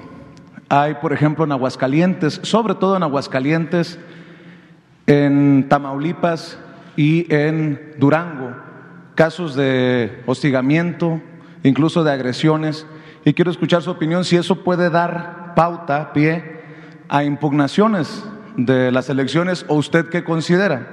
Quiero hacer mención que, por ejemplo, en Aguascalientes, eh, Camila Martínez, eh, consejera editorial de Regeneración, fue levantada por policías y la amenazaron de sembrarle droga y meterla a la cárcel por varios años si seguía con su activismo por Pro 4T. Eh, compañeros humildes youtuberos como Carlos Vargas Sánchez de Policleto News y Gilberto Telles Hernández de Radio Búfalo fueron levantados y golpeados al estilo del crimen organizado, eh, sin afán de polemizar y contrastando su visión de que no hubo violencia el domingo. ¿Qué piensa de, esta, de estos casos? También hay agresiones a brigadistas que promovían la supervisión de las elecciones tanto en Durango como en Aguascalientes, sobre todo en esos casos. Y si puedo también pedirle una, una reflexión de usted sobre el voto electrónico que se puso en, en, proceso, en práctica el pasado domingo, presidente. Bueno, eh, sí hubieron eh, estos actos arbitrarios, desde luego, eh, no fue eh, la regla, fue la excepción, pero siguen habiendo estos atropellos, ¿no? Por los intereses existen a nivel regional y por la falta de costumbre democrática. No olvidemos que estamos dando los primeros pasos. Lo que predominaba en México, lamentablemente, era el fraude. No había democracia. Ayer se nos quedó pendiente dar el dato de que hace poco, y eso para los jóvenes, de cómo durante mucho tiempo ganaban los candidatos del régimen con amplias ventajas, 80%, y durante el gobierno o durante la campaña del que fue presidente José López Portillo, el finado José López Portillo, eh, en el 82, en el 76 fue la campaña, obtuvo el 93% de los votos porque no hubo otro candidato. O sí hubo un candidato no autorizado, no registrado, un candidato independiente, Valentín Campa, que fue una hazaña, porque él fue candidato del Partido Comunista y obtuvo casi un millón o un millón de votos. Este, la gente que apuntó su nombre. Pero esto era México. Y, eh, como dice la canción, es más fuerte, a veces, eso lo agrego yo, la costumbre que el amor. Entonces es un proceso de transición, décadas, siglos sin democracia pues eh, lleva tiempo. Entonces, cuando se llevan a cabo estas elecciones, aun cuando se hacen todas las recomendaciones, pues hay autoridades que se meten y no quieren este, perder. Por eso también la estrategia del miedo de eh, buscar que la gente no participe, que se abstenga, porque como todavía siguen comprando votos de distintas formas, si la gente participa, no les alcanza con los votos comprados y pierden. Por eso yo celebro que la gente en algunos lugares en donde había mucha tensión salieron a votar como verdaderos ciudadanos, con todo lo que implicaba ese ambiente de temor, de miedo infundido,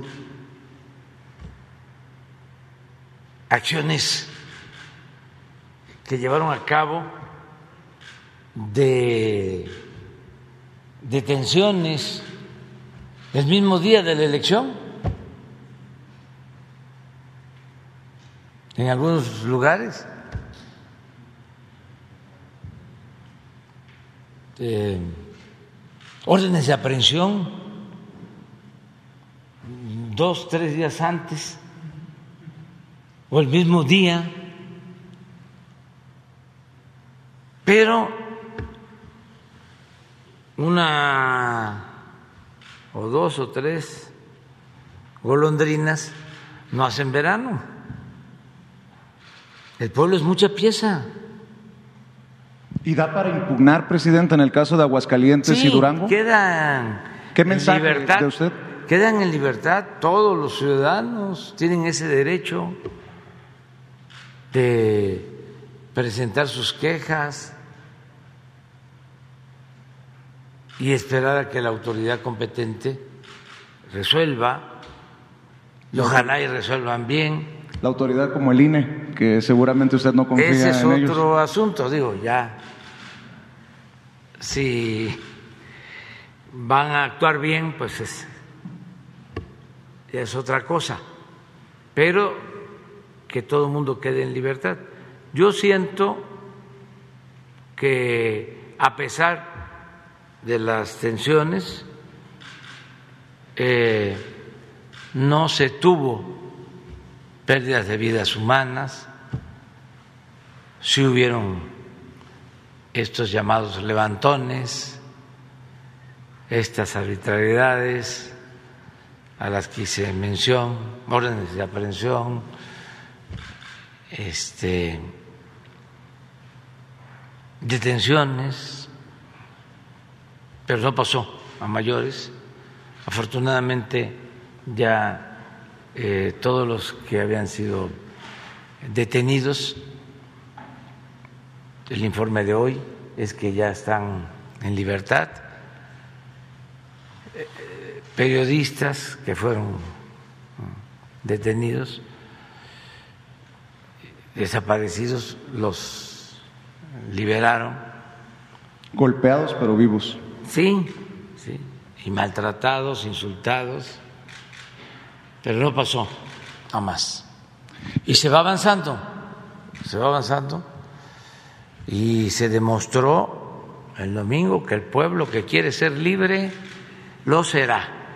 Presidente, eh, mencionaba el caso de López Portillo.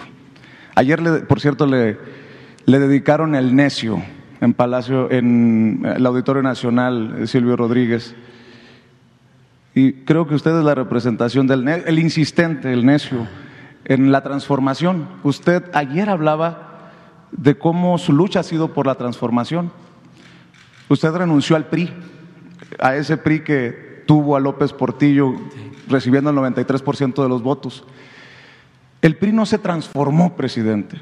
Y si me permite pedirle una eh, reflexión sobre el que fuera el gran partido de México, que hoy está al punto, si no de la desaparición, de la irrelevancia, con solo tres gobernadores y en peligro de perder dos el próximo año.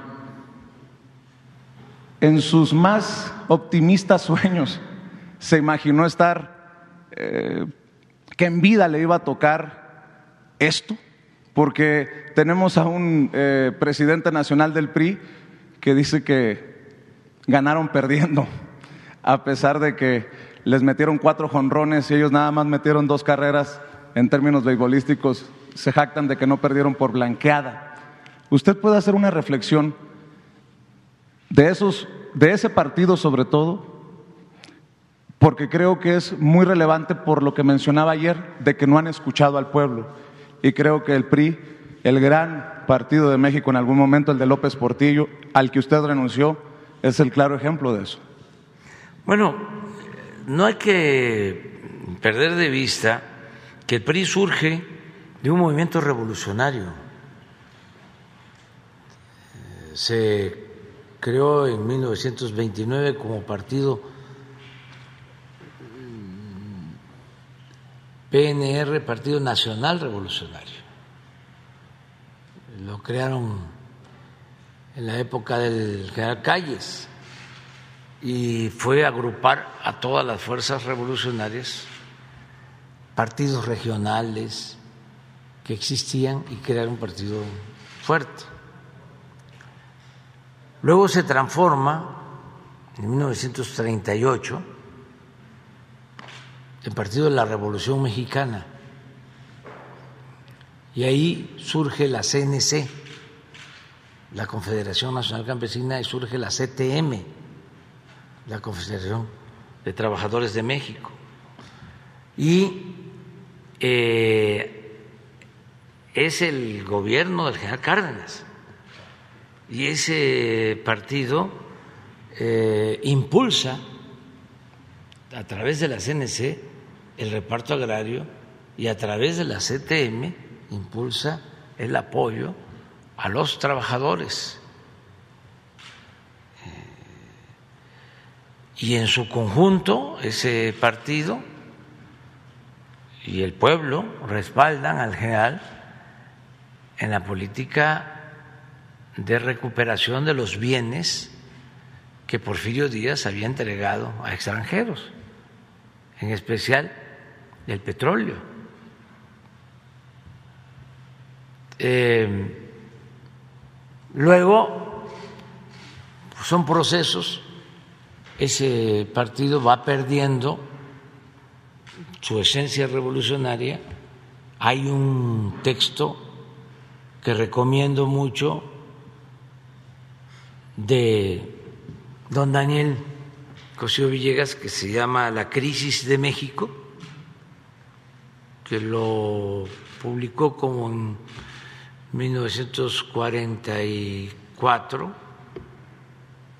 si no me equivoco.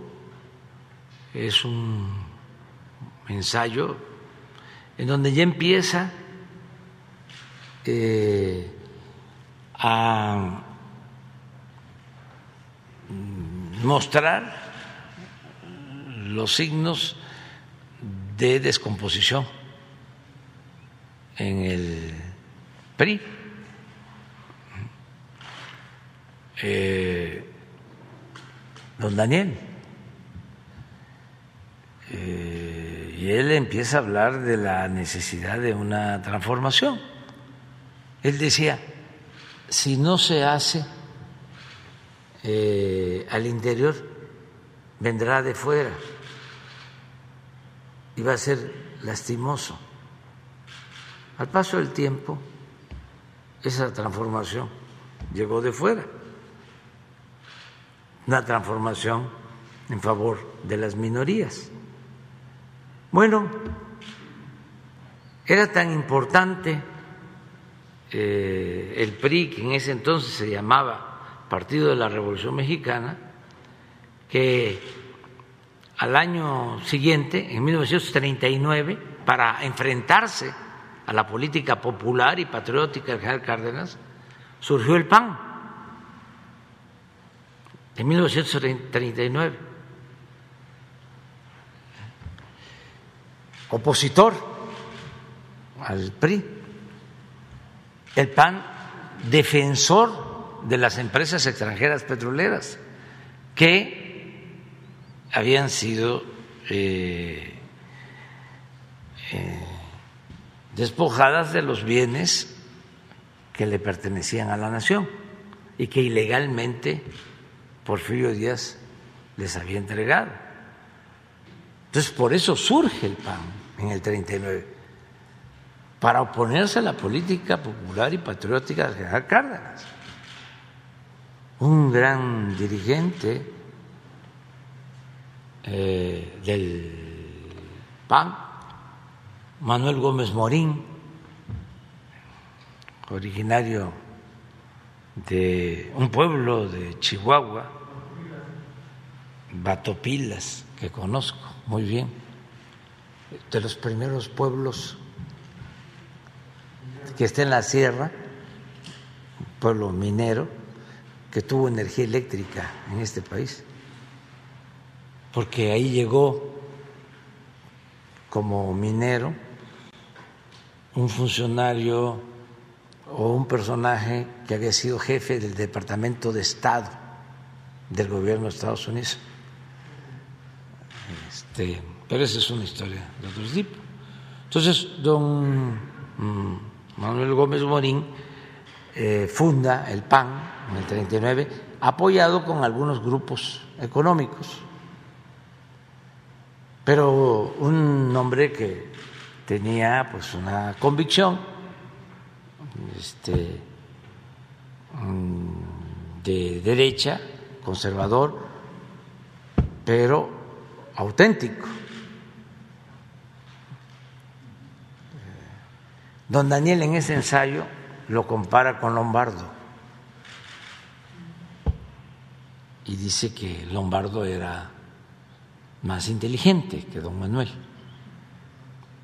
Pero yo sostengo que independientemente del el nivel intelectual, era un hombre eh, íntegro en su persona, con un pensamiento conservador. Bueno,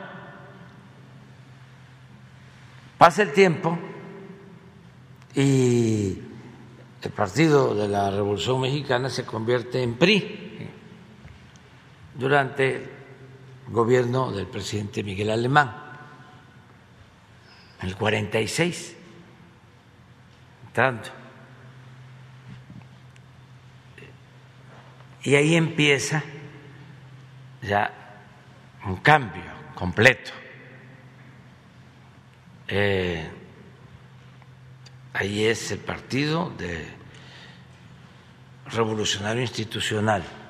Sin embargo, no se abandona la política de apoyo al campo, a los obreros, al pueblo, y se corrigen cosas, porque después de Miguel Alemán viene un buen presidente, don Adolfo Ruiz Cortines, que era una gente honesta, y luego viene un presidente que solo tiene una mancha lamentable, o dos, pero una, que fue el asesinato de Jaramillo y el encarcelamiento de algunos dirigentes. Eh, eh, de maestros y del movimiento opositor político, pero tiene cosas muy buenas. Adolfo López Mateos decía que había que este, ser de izquierda dentro de la Constitución. Y ahora que está hablándose de la cumbre, fue él como presidente el que dio la instrucción de que eh, México votara en contra de la expulsión de Cuba de la OEA. Fue el único país, México, que se opuso y era López Mateos. Em, y ya bueno, se viene descomponiendo, pero llega el 88.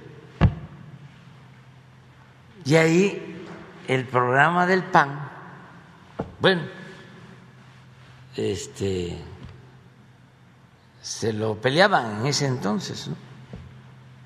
porque el PAN decía, yo no me adhiero al PRI, el PRI eh, aceptó mi plan la política de privatizaciones, de destruir a Pemex, a la Comisión Federal de Electricidad, de privatizar la educación. El PAN, por ejemplo, en la época de López Mateos, que es el que decide que se entreguen de manera gratuita los libros de texto, los libros en los que estudiamos. A mí me tocaron la segunda edición Segundo año llegaron esos libros a mi pueblo, a Tepetitán. Pero el PAN se opuso a eso. Vieron hasta manifestaciones.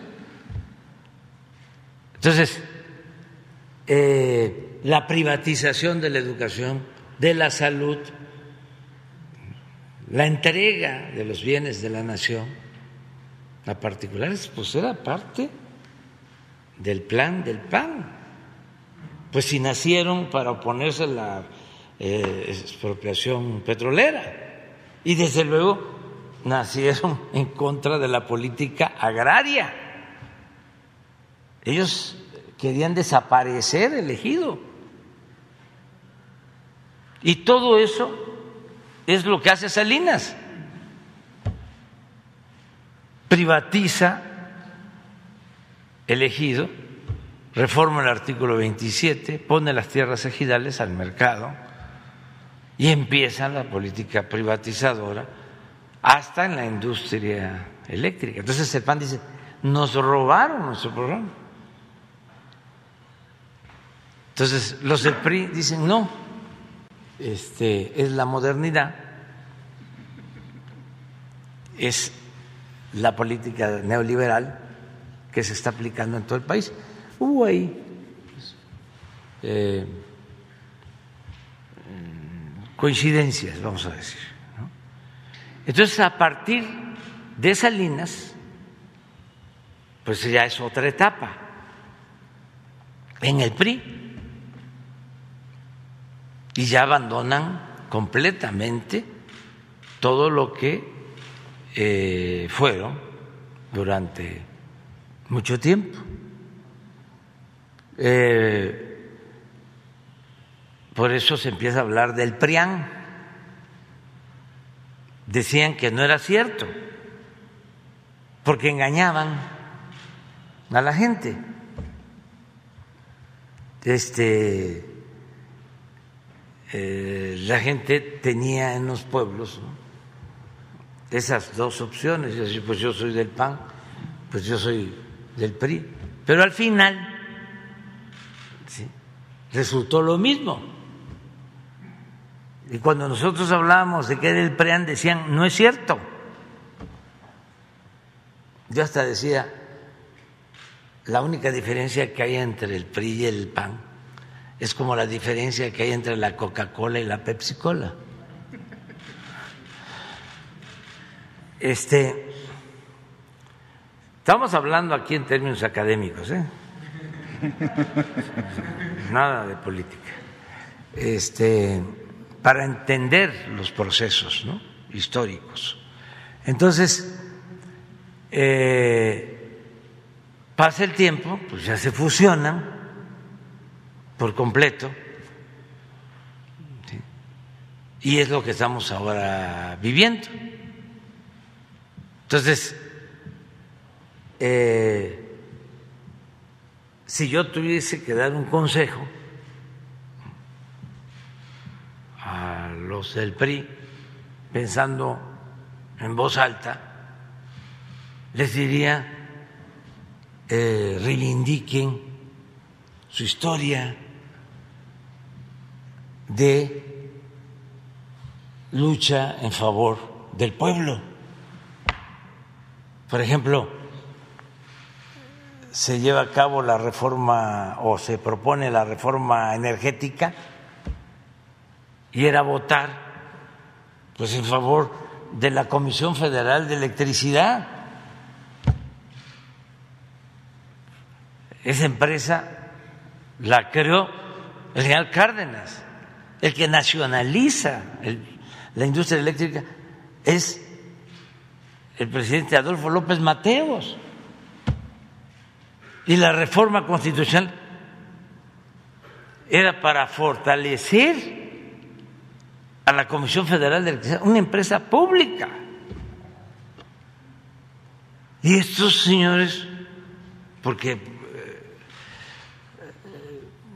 se olvidaron, de la historia o no conocen la historia, votan por seguir apoyando a las empresas extranjeras y por eh, seguir socavando, destruyendo a la empresa pública, a la Comisión Federal de Electricidad.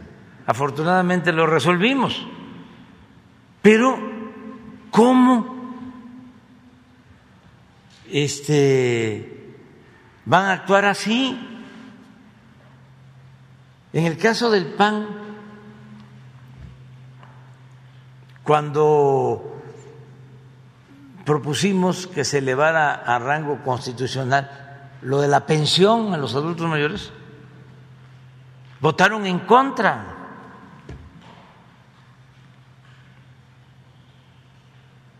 Pues eh, los considero más sinceros porque pues eso es lo que han sostenido durante mucho tiempo, es un pensamiento muy conservador.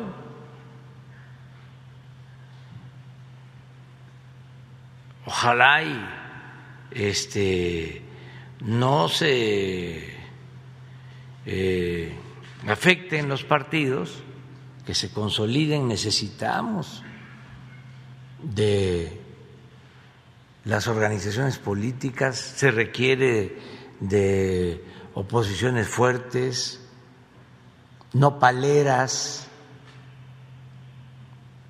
Si se tratara como antes de simular de que hay democracia, ya hubiésemos llegado, a acuerdos con ellos, con todos ellos. Ahora dicen este, que el movimiento nuestro es el nuevo PRI. Bueno, y si eh, es tan malo lo del PRI, ¿por qué se aliaron al PRI? Los del PAN. Bueno, a los del PAN se les atraganta como a Santiago Krill el PRI porque dice que Morena es, está peor que los eh, peores tiempos del PRI y después se acuerdan que están en alianza y dicen, bueno, ya se democratizó el PRI. Sí, está, tienen un problema y tienen que hacer una reflexión de fondo, análisis de fondo, eh,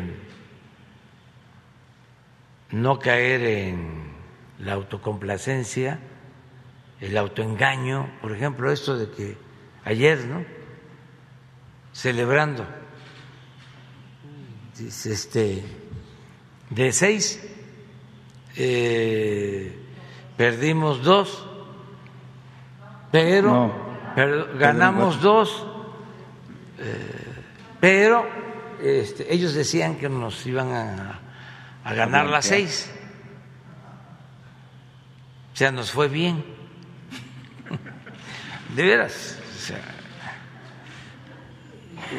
este leía otro más este, inteligente o más famoso este, diciendo eh, sí se perdieron no sé cuántas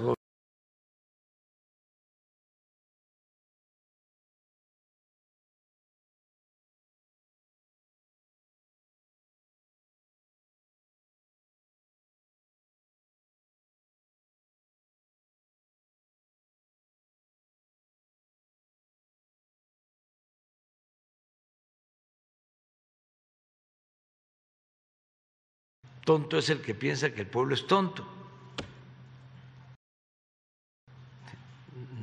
No le tienen respeto al pueblo y tampoco le tienen amor al pueblo. Se sienten superiores. Entonces, eh, hay mucha gente, pero son millones, que piensan que si se están dando los cambios en México es por la ignorancia de la gente.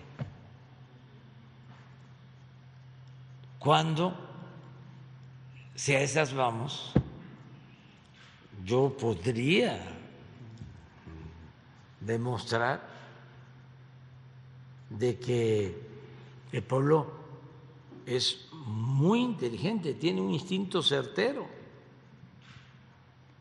no eh, eh, nuestro pueblo eh, es susceptible de manipulación, no, y ese es su error de ellos.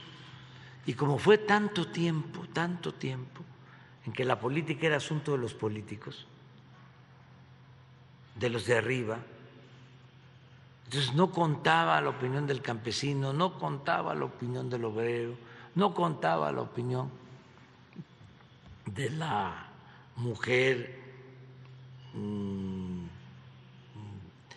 eh, que trabaja en el hogar o que es profesional. No, no, no, no, no, no.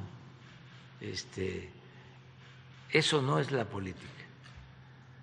Y ese es su error. Eh, su racismo, su clasismo, su discriminación, sus ínfulas de superioridad. Incluso no son títulos nobiliarios los que se entregan, pero eh, durante el periodo neoliberal alentaron mucho el que los títulos académicos daban cierta superioridad. Y desde luego se obtienen conocimientos que son importantes, pero entre más conocimiento se tenga, entre más poder se tenga, más humildad hay que eh, tener, no sentirnos superiores. Entonces, por eso, imagínense, eh, dice eh, Martín Moreno, de los más famosos escritores, es un mm, prototipo de escritores eh, leídos por estos sectores. Dice dos cosas. No estoy inventando nada. Una es este a los de Morena si pudiera los quemaría con leña verde en el zócalo. Otra, Morena obtiene sus votos con la gente más ignorante. Entre más analfabetismo, más apoyo a Morena. El mejor escritor de sectores de clase media, el más leído No hay otro, ¿eh? Más leído que él. Pues sí, tienen un problema serio. Este, tienen que buscar la forma de eh, renovarse. ¿O desaparecer? No, no, no, no, no, no. Este, se puede llevar a cabo una renovación, es lo que estamos planteando a nivel mundial. Por eso no fui a la cumbre, porque siguen también con lo mismo, porque no es nada más México, es eh, el mundo o muchos países del mundo. En el caso de Estados Unidos, con todo respeto, ¿no? Pues es la política de hace dos siglos. En el caso de América,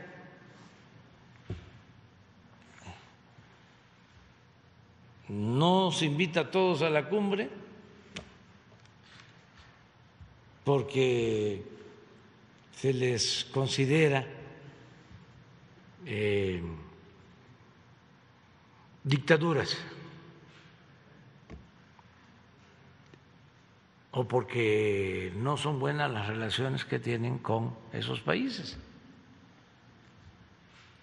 Entonces, ¿quién autoriza a una nación excluir a otra? ¿Hay gobierno mundial? No.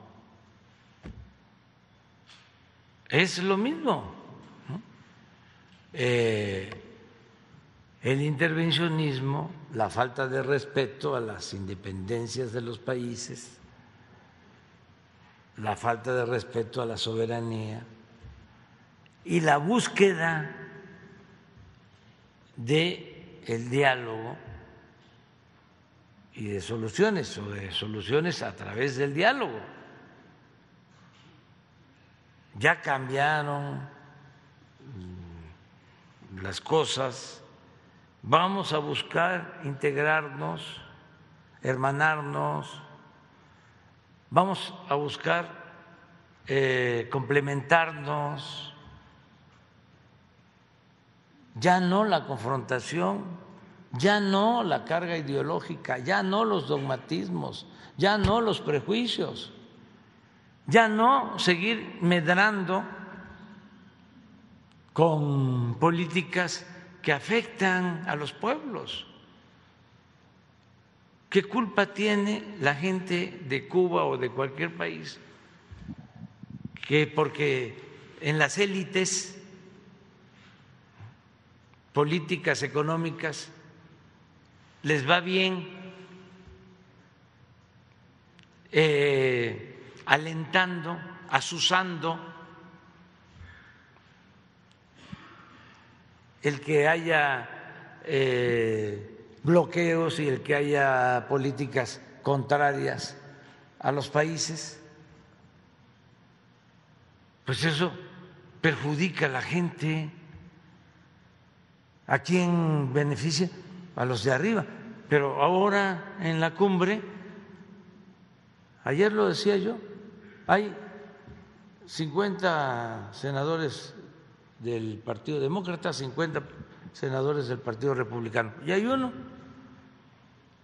que es el de la Comisión de Asuntos Exteriores, de los demócratas, el que hace la, la diferencia, porque puede inclinar la balanza, y ese dice, no se invita a Cuba ni se invita a estos pueblos. Y entonces, ya. Eh, no se puede porque el Señor no, no quiso, porque posiblemente algún familiar ¿no? Este, salió de Cuba cuando la revolución, bueno, pero eso ya fue hace 60 años, que no podemos perdonar, que no podemos entender que debemos de buscar la hermandad y además no medrar con el dolor de la gente. Imagínense lo que significa un bloqueo este, para un país que no pueden eh, comprar libremente alimentos y medicamentos porque la empresa que les vende de otro país pasa a una lista negra y ya no puede vender nada en Estados Unidos. Un barco que va a Cuba queda tachado. Además, declaran es un país terrorista y no se puede hacer ningún acuerdo, no puede viajar nadie a un país terrorista. Entonces, cumbre de las Américas. ¿Para qué? Y no este, considero que sea un agente eh, de malas intenciones el presidente Biden, al contrario, lo veo una gente buena, pero está sometido a fuertes presiones a chantajes de estos personajes que están medrando con esa política, nada más que, aunque entiendo la postura del presidente Biden, no la comparto, porque eso ya no se debe de permitir. Ya es tiempo de decir, basta. Y no me vas a estar chantajeando, porque lo primero son los pueblos. Y creo, porque también en eso están equivocados, piensan que si invitan a todos los países de América, van eh, a perder votos, que se va a fortalecer el Partido Republicano. No, esa es la creencia. Porque el pueblo estadounidense, los ciudadanos estadounidenses, pues no son menores de edad. ¿Cómo no van a querer que haya fraternidad? La mayoría de ese pueblo es religioso, 20% católico, 80% evangélico. ¿Y dónde está el cristianismo? ¿Y dónde está el amor al prójimo? Pues en Estados Unidos y en todos los países. Entonces, ah, nos va a afectar políticamente, quién sabe. Eso antes les funcionaba y por eso medraban y por eso sometían, porque es un grupo poderosísimo, desde la época del asesinato del presidente Kennedy. Pero ya. Hay que este, decir, esa vieja política se hace a un lado. Y vamos a cambiar, vamos a transformarnos. Si se tiene una crisis, ¿cómo se va a salir de una decadencia si no es con una transformación? Son tiempos de definiciones. Entonces, entiendo perfectamente al presidente Biden, lo considero una gente buena, eh, yo estoy con él, yo lo apoyo a él. Tan es así que eh, le mandé a decir, porque no por mi ausencia eh, se va a interpretar de que estoy ayudando a los del Partido Republicano. No, no, no, no, no. De ninguna manera. Y cada vez voy a ser más claro. Quien esté en contra de los migrantes no va a contar con nuestro apoyo. Y quien eh, practique la xenofobia, el odio extranjero, no cuenta con nuestro apoyo. Y el clasista, que en esencia es el desprecio a los pobres, no cuenta con nuestro apoyo. Y mucho menos el que maltrate a un mexicano. Entonces Trump no cuenta con su apoyo. En su momento lo vamos a ver porque todo esto tiene que ver también, y ese es otro asunto, ¿no? De fondo. Tienen campañas y ya, no pueden hacer nada. Este año, en Estados Unidos, no se pueden esperar cambios profundos porque todo se mide en función de la elección de noviembre. Eso también hay que cambiarlo. No hay que estar pensando en la próxima elección, sino en la próxima generación. Entonces, va a venir la elección Desde luego yo tuve un trato eh, respetuoso o mantuvimos una buena relación con el presidente Trump. Y por ejemplo, sin que lo habláramos así de manera directa, él sabía que no iba a tocar el tema del muro mientras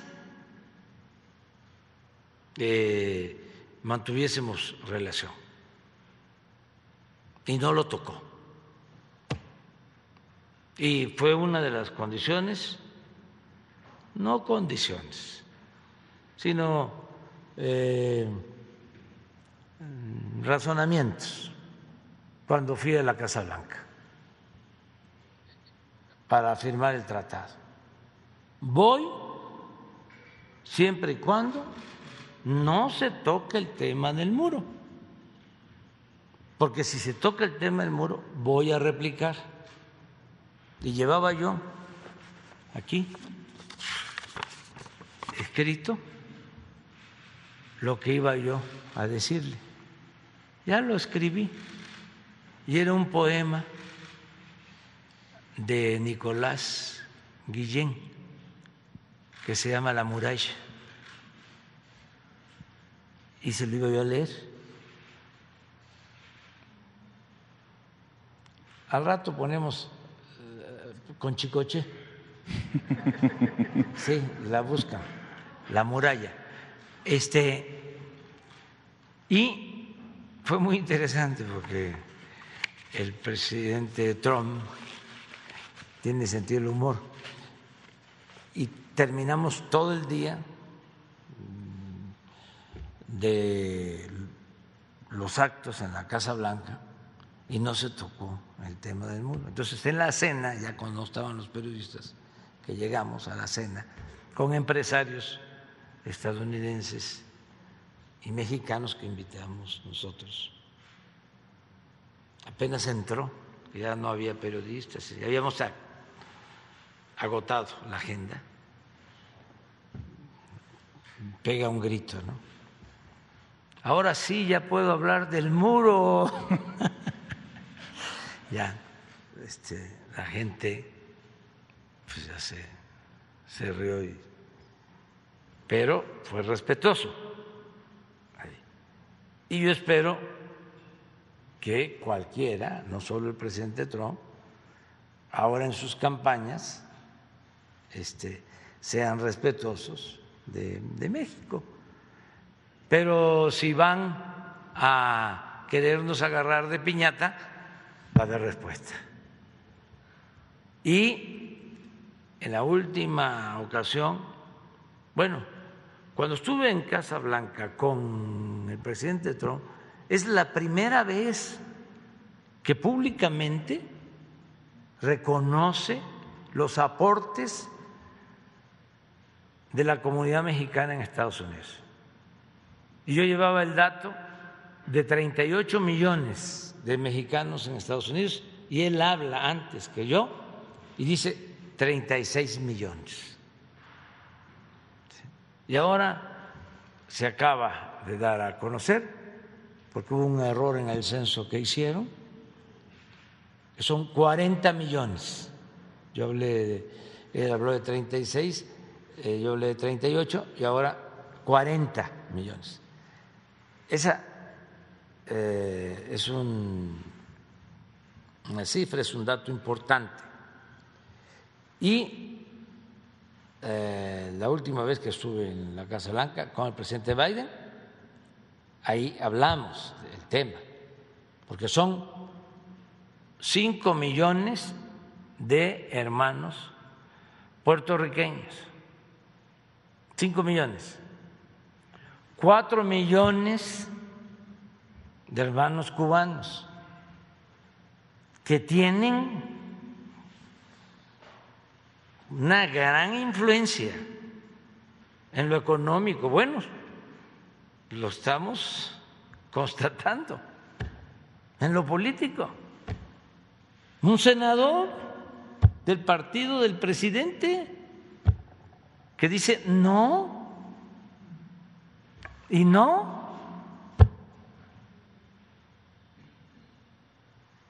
4 millones. Y mexicanos, 40 millones.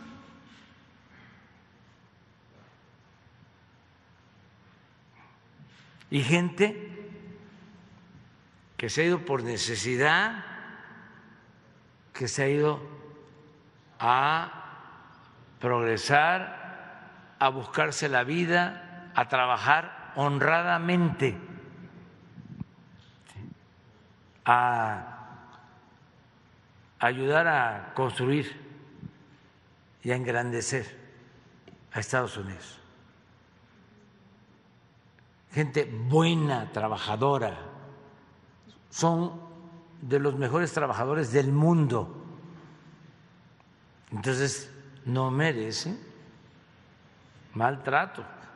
Y una de las cosas que vamos a hacer, ahora que voy a viajar, porque voy a estar en Estados Unidos en julio, porque vamos a tratar todos estos temas con el presidente Biden, ya sin este asunto, sin esta presión, sin ese chantaje este, de lo de la cumbre, lamentable, vergonzoso.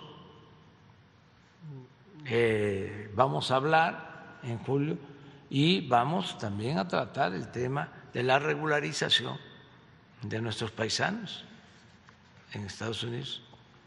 Pero en fin, fíjate. ¿A dónde nos llevó la reflexión? ¿A dónde nos llevó tu pregunta? Eh, ya nada más para cerrar, presidente, perdón por, por, por esto, pero hace una semana entrevisté a Santiago Nieto, el ex titular de la Unidad de Inteligencia Financiera, y me hablaba, eh, no sé si en confidencia o pero en la conversación sale que él dejó encaminada, armada, una investigación de los flujos eh, los capitales que llevaban a Peña Nieto.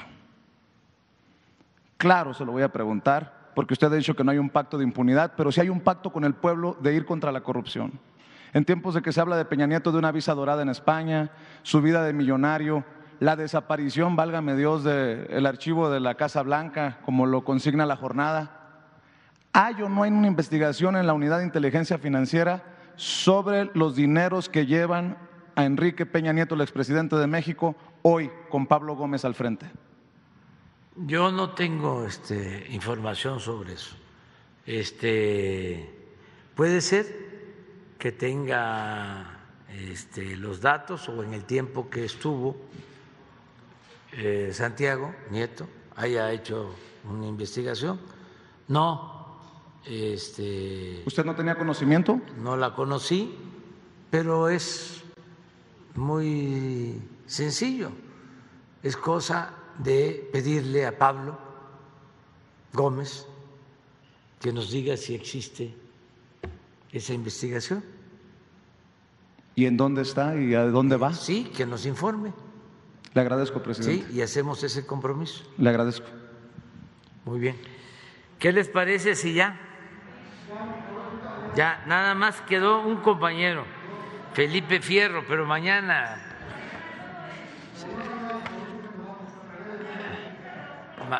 mañana.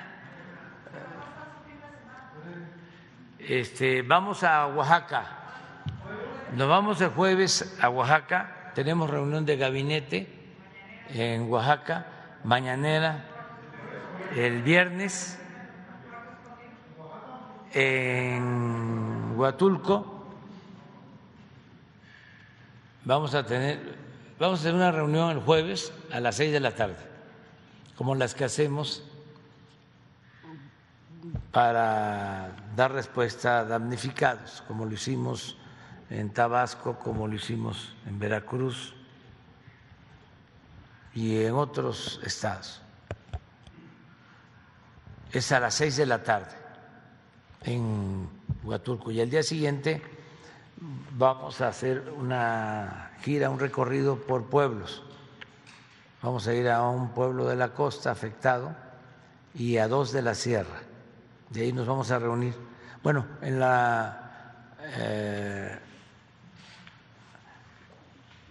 reunión de gabinete del jueves van a estar todos los presidentes municipales de los municipios afectados. Y al día siguiente las autoridades de las comunidades Vamos a ir a tres sitios, uno de la costa y dos de la sierra. Y luego yo ya me sigo al istmo porque voy a la refinería de Salina Cruz y voy a ver las obras del puerto de Salina Cruz y lo del tren del istmo y terminamos el sábado eh, en Coatzacoalcos y el domingo estamos en Minatitlán, en la refinería, y también en el puerto de Coatzacoalcos. Ya nos regresamos. Ese es el programa.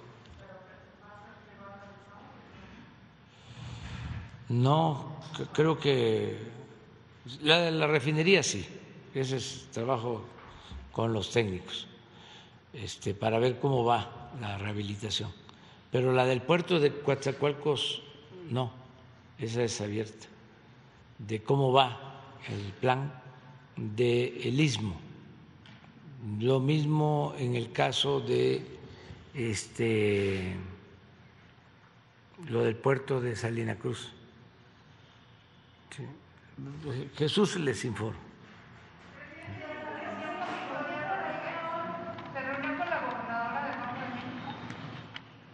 Sí, ayer, pero fue una reunión general de varios servidores públicos.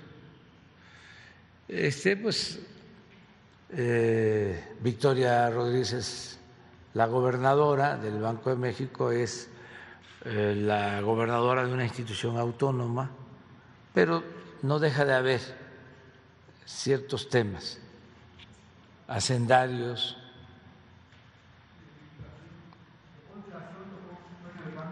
Por ejemplo, los temas de inflación. No, no tratamos eso, fueron otras cosas. Pero sí nos reunimos, nos reunimos como 10 este, servidores públicos para ver la cuestión de la economía, de las finanzas, intercambiar puntos de vista de cómo va la situación económica. Y va bien. Este, eh, estamos bien y de buenas. Sí, este, se está preparando la relatoría sobre los acuerdos a los que llegamos con 16 empresas energéticas de Estados Unidos para inversiones eh, variadas que tienen que ver con eh, los convenios que se les entregaron para invertir y extraer crudo, por ejemplo, lo del campo eh, Sama de la empresa Talos. Ya les expliqué que en la primera ronda, cuando entregan ese campo, eh, le queda una empresa, pero junto hay eh, otro campo y es el mismo yacimiento y ese campo este, es de Pemex, es de la nación, y cuando se dan estos este, mm, eh, asuntos en donde es un mismo yacimiento con dos este, concesiones o dos dueños o dos contratos del petróleo que se tiene en reserva, la operación se tiene que entregar al eh, actor, a la empresa que tiene más eh, petróleo en el yacimiento. Entonces hizo un avalúo de la capacidad del yacimiento y resultó tener más Pemex. Y por eso le corresponde la operación del campo en su conjunto. Entonces, esto no se aceptaba al principio, querían ellos operarlo. legalmente se les explicó de que no se podía, ya eh, hay entendimiento y va a ser una inversión conjunta, pero va a ser operado por Pemex. Entonces, eso en cuanto a extracción, pero eh, también eh, es para acuerdos de instalación de plantas de licuefacción de gas que se va a congelar en las costas de México para mandarlo a Asia o a Europa. Eso viene en cada empresa. Se está trabajando. Se va hoy Marcelo, yo creo que va a ser hasta la próxima semana, que se va con todo el equipo. Él nos va a representar en la cumbre, Marcelo Ebrard. Hoy es muy probable que él dé una conferencia de prensa este, sobre lo que México va a plantear y sí la semana próxima podríamos ya entregar los detalles sobre los acuerdos. Presidente, presidente, yo fui a Estados Unidos y nosotros vivimos en la frontera con Texas. Hay el nerviosismo por las caravanas que están cruzando el país eh, los alcaldes de la parte donde yo vivo, en el sur de Texas, en McAllen, están preocupados por estas caravanas porque es un problema que vivimos muy seguido. Sí.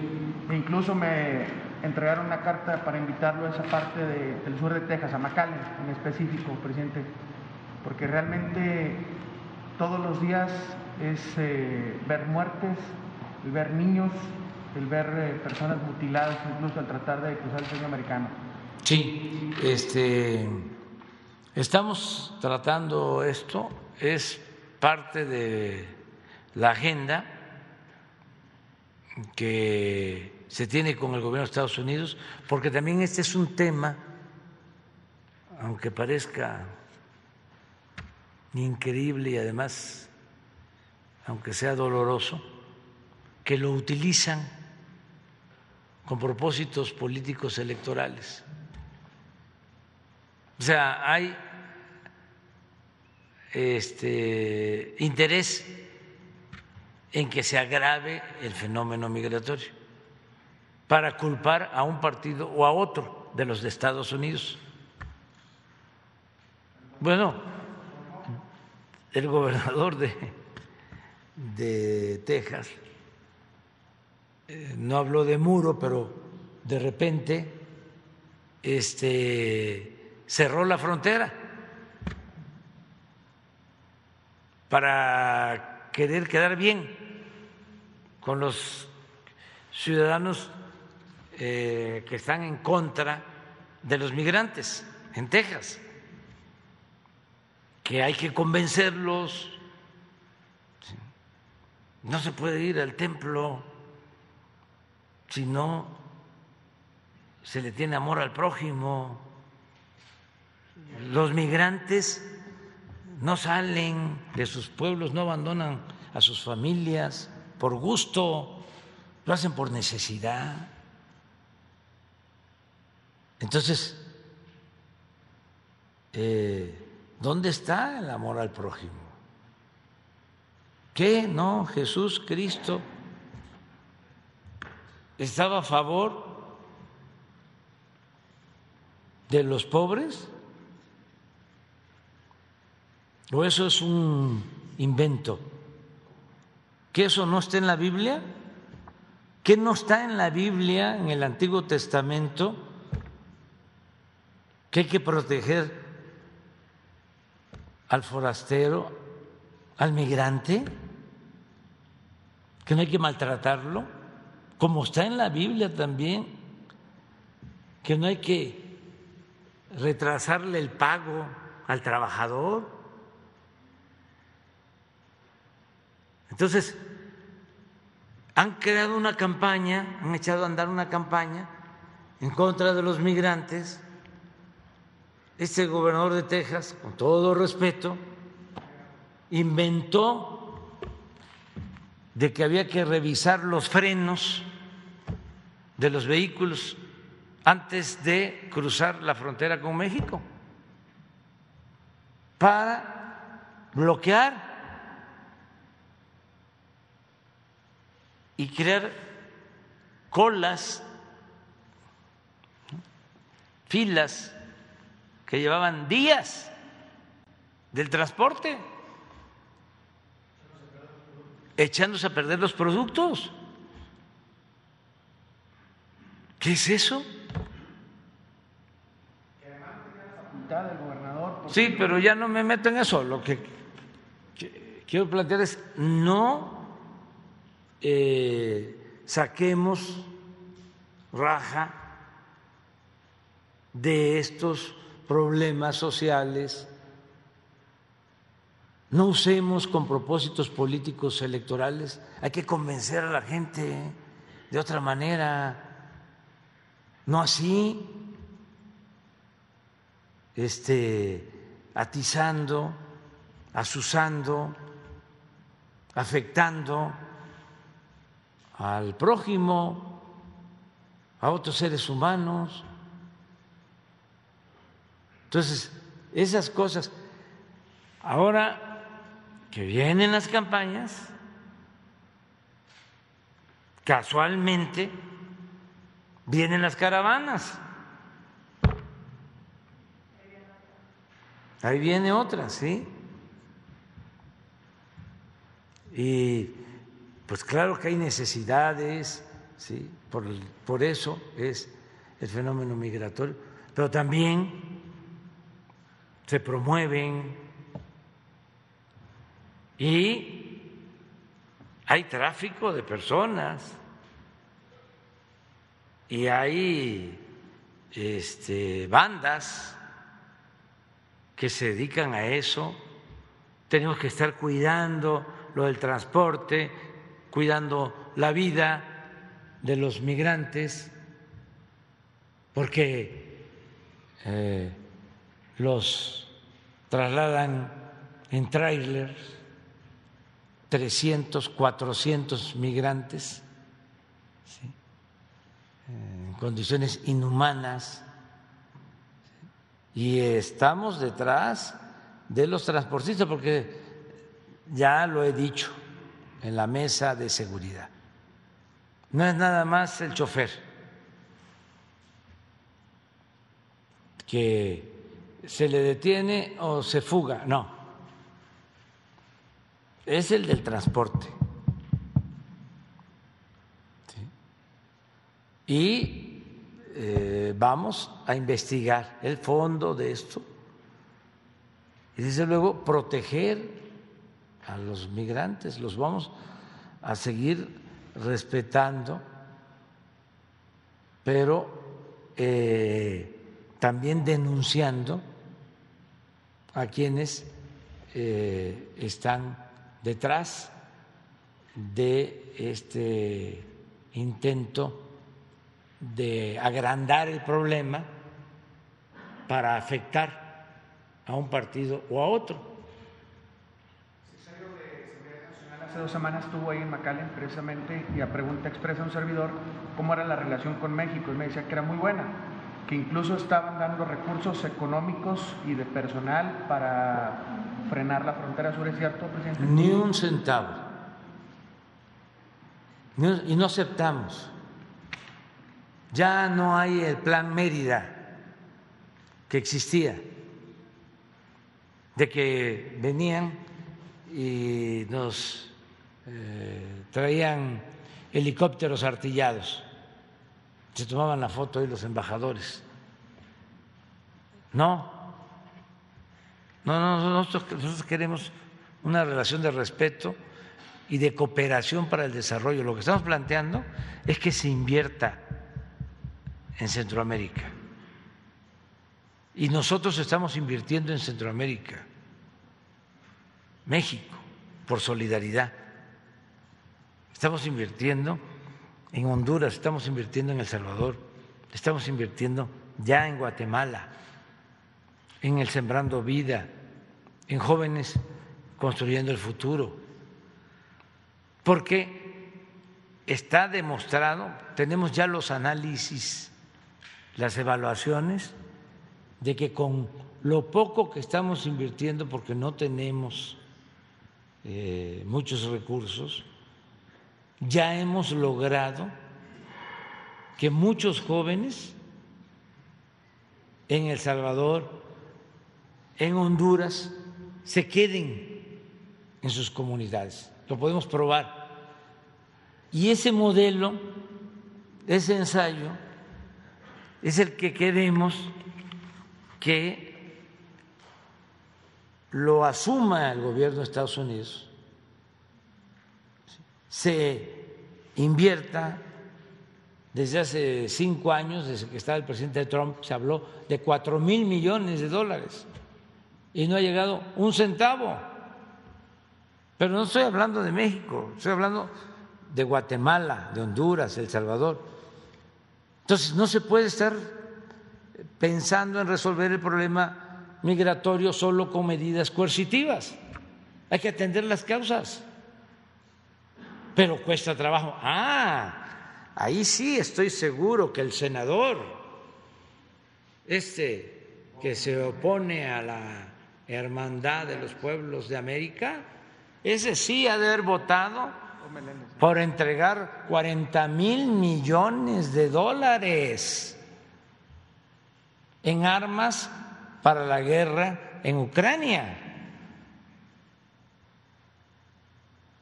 Eso es lo que no aceptamos, ese doble rasero. Cinco años y no han podido los legisladores estadounidenses autorizar cuatro mil millones para enfrentar en atención a las causas el fenómeno migratorio. Y autorizan o disponen de 35 o 40 mil millones de dólares para armamento, para la guerra. Hay otro senador también, de esos que se oponen a los migrantes, que me quedé anonadado, sorprendido de cuánto le han dado las empresas armamentistas para su campaña.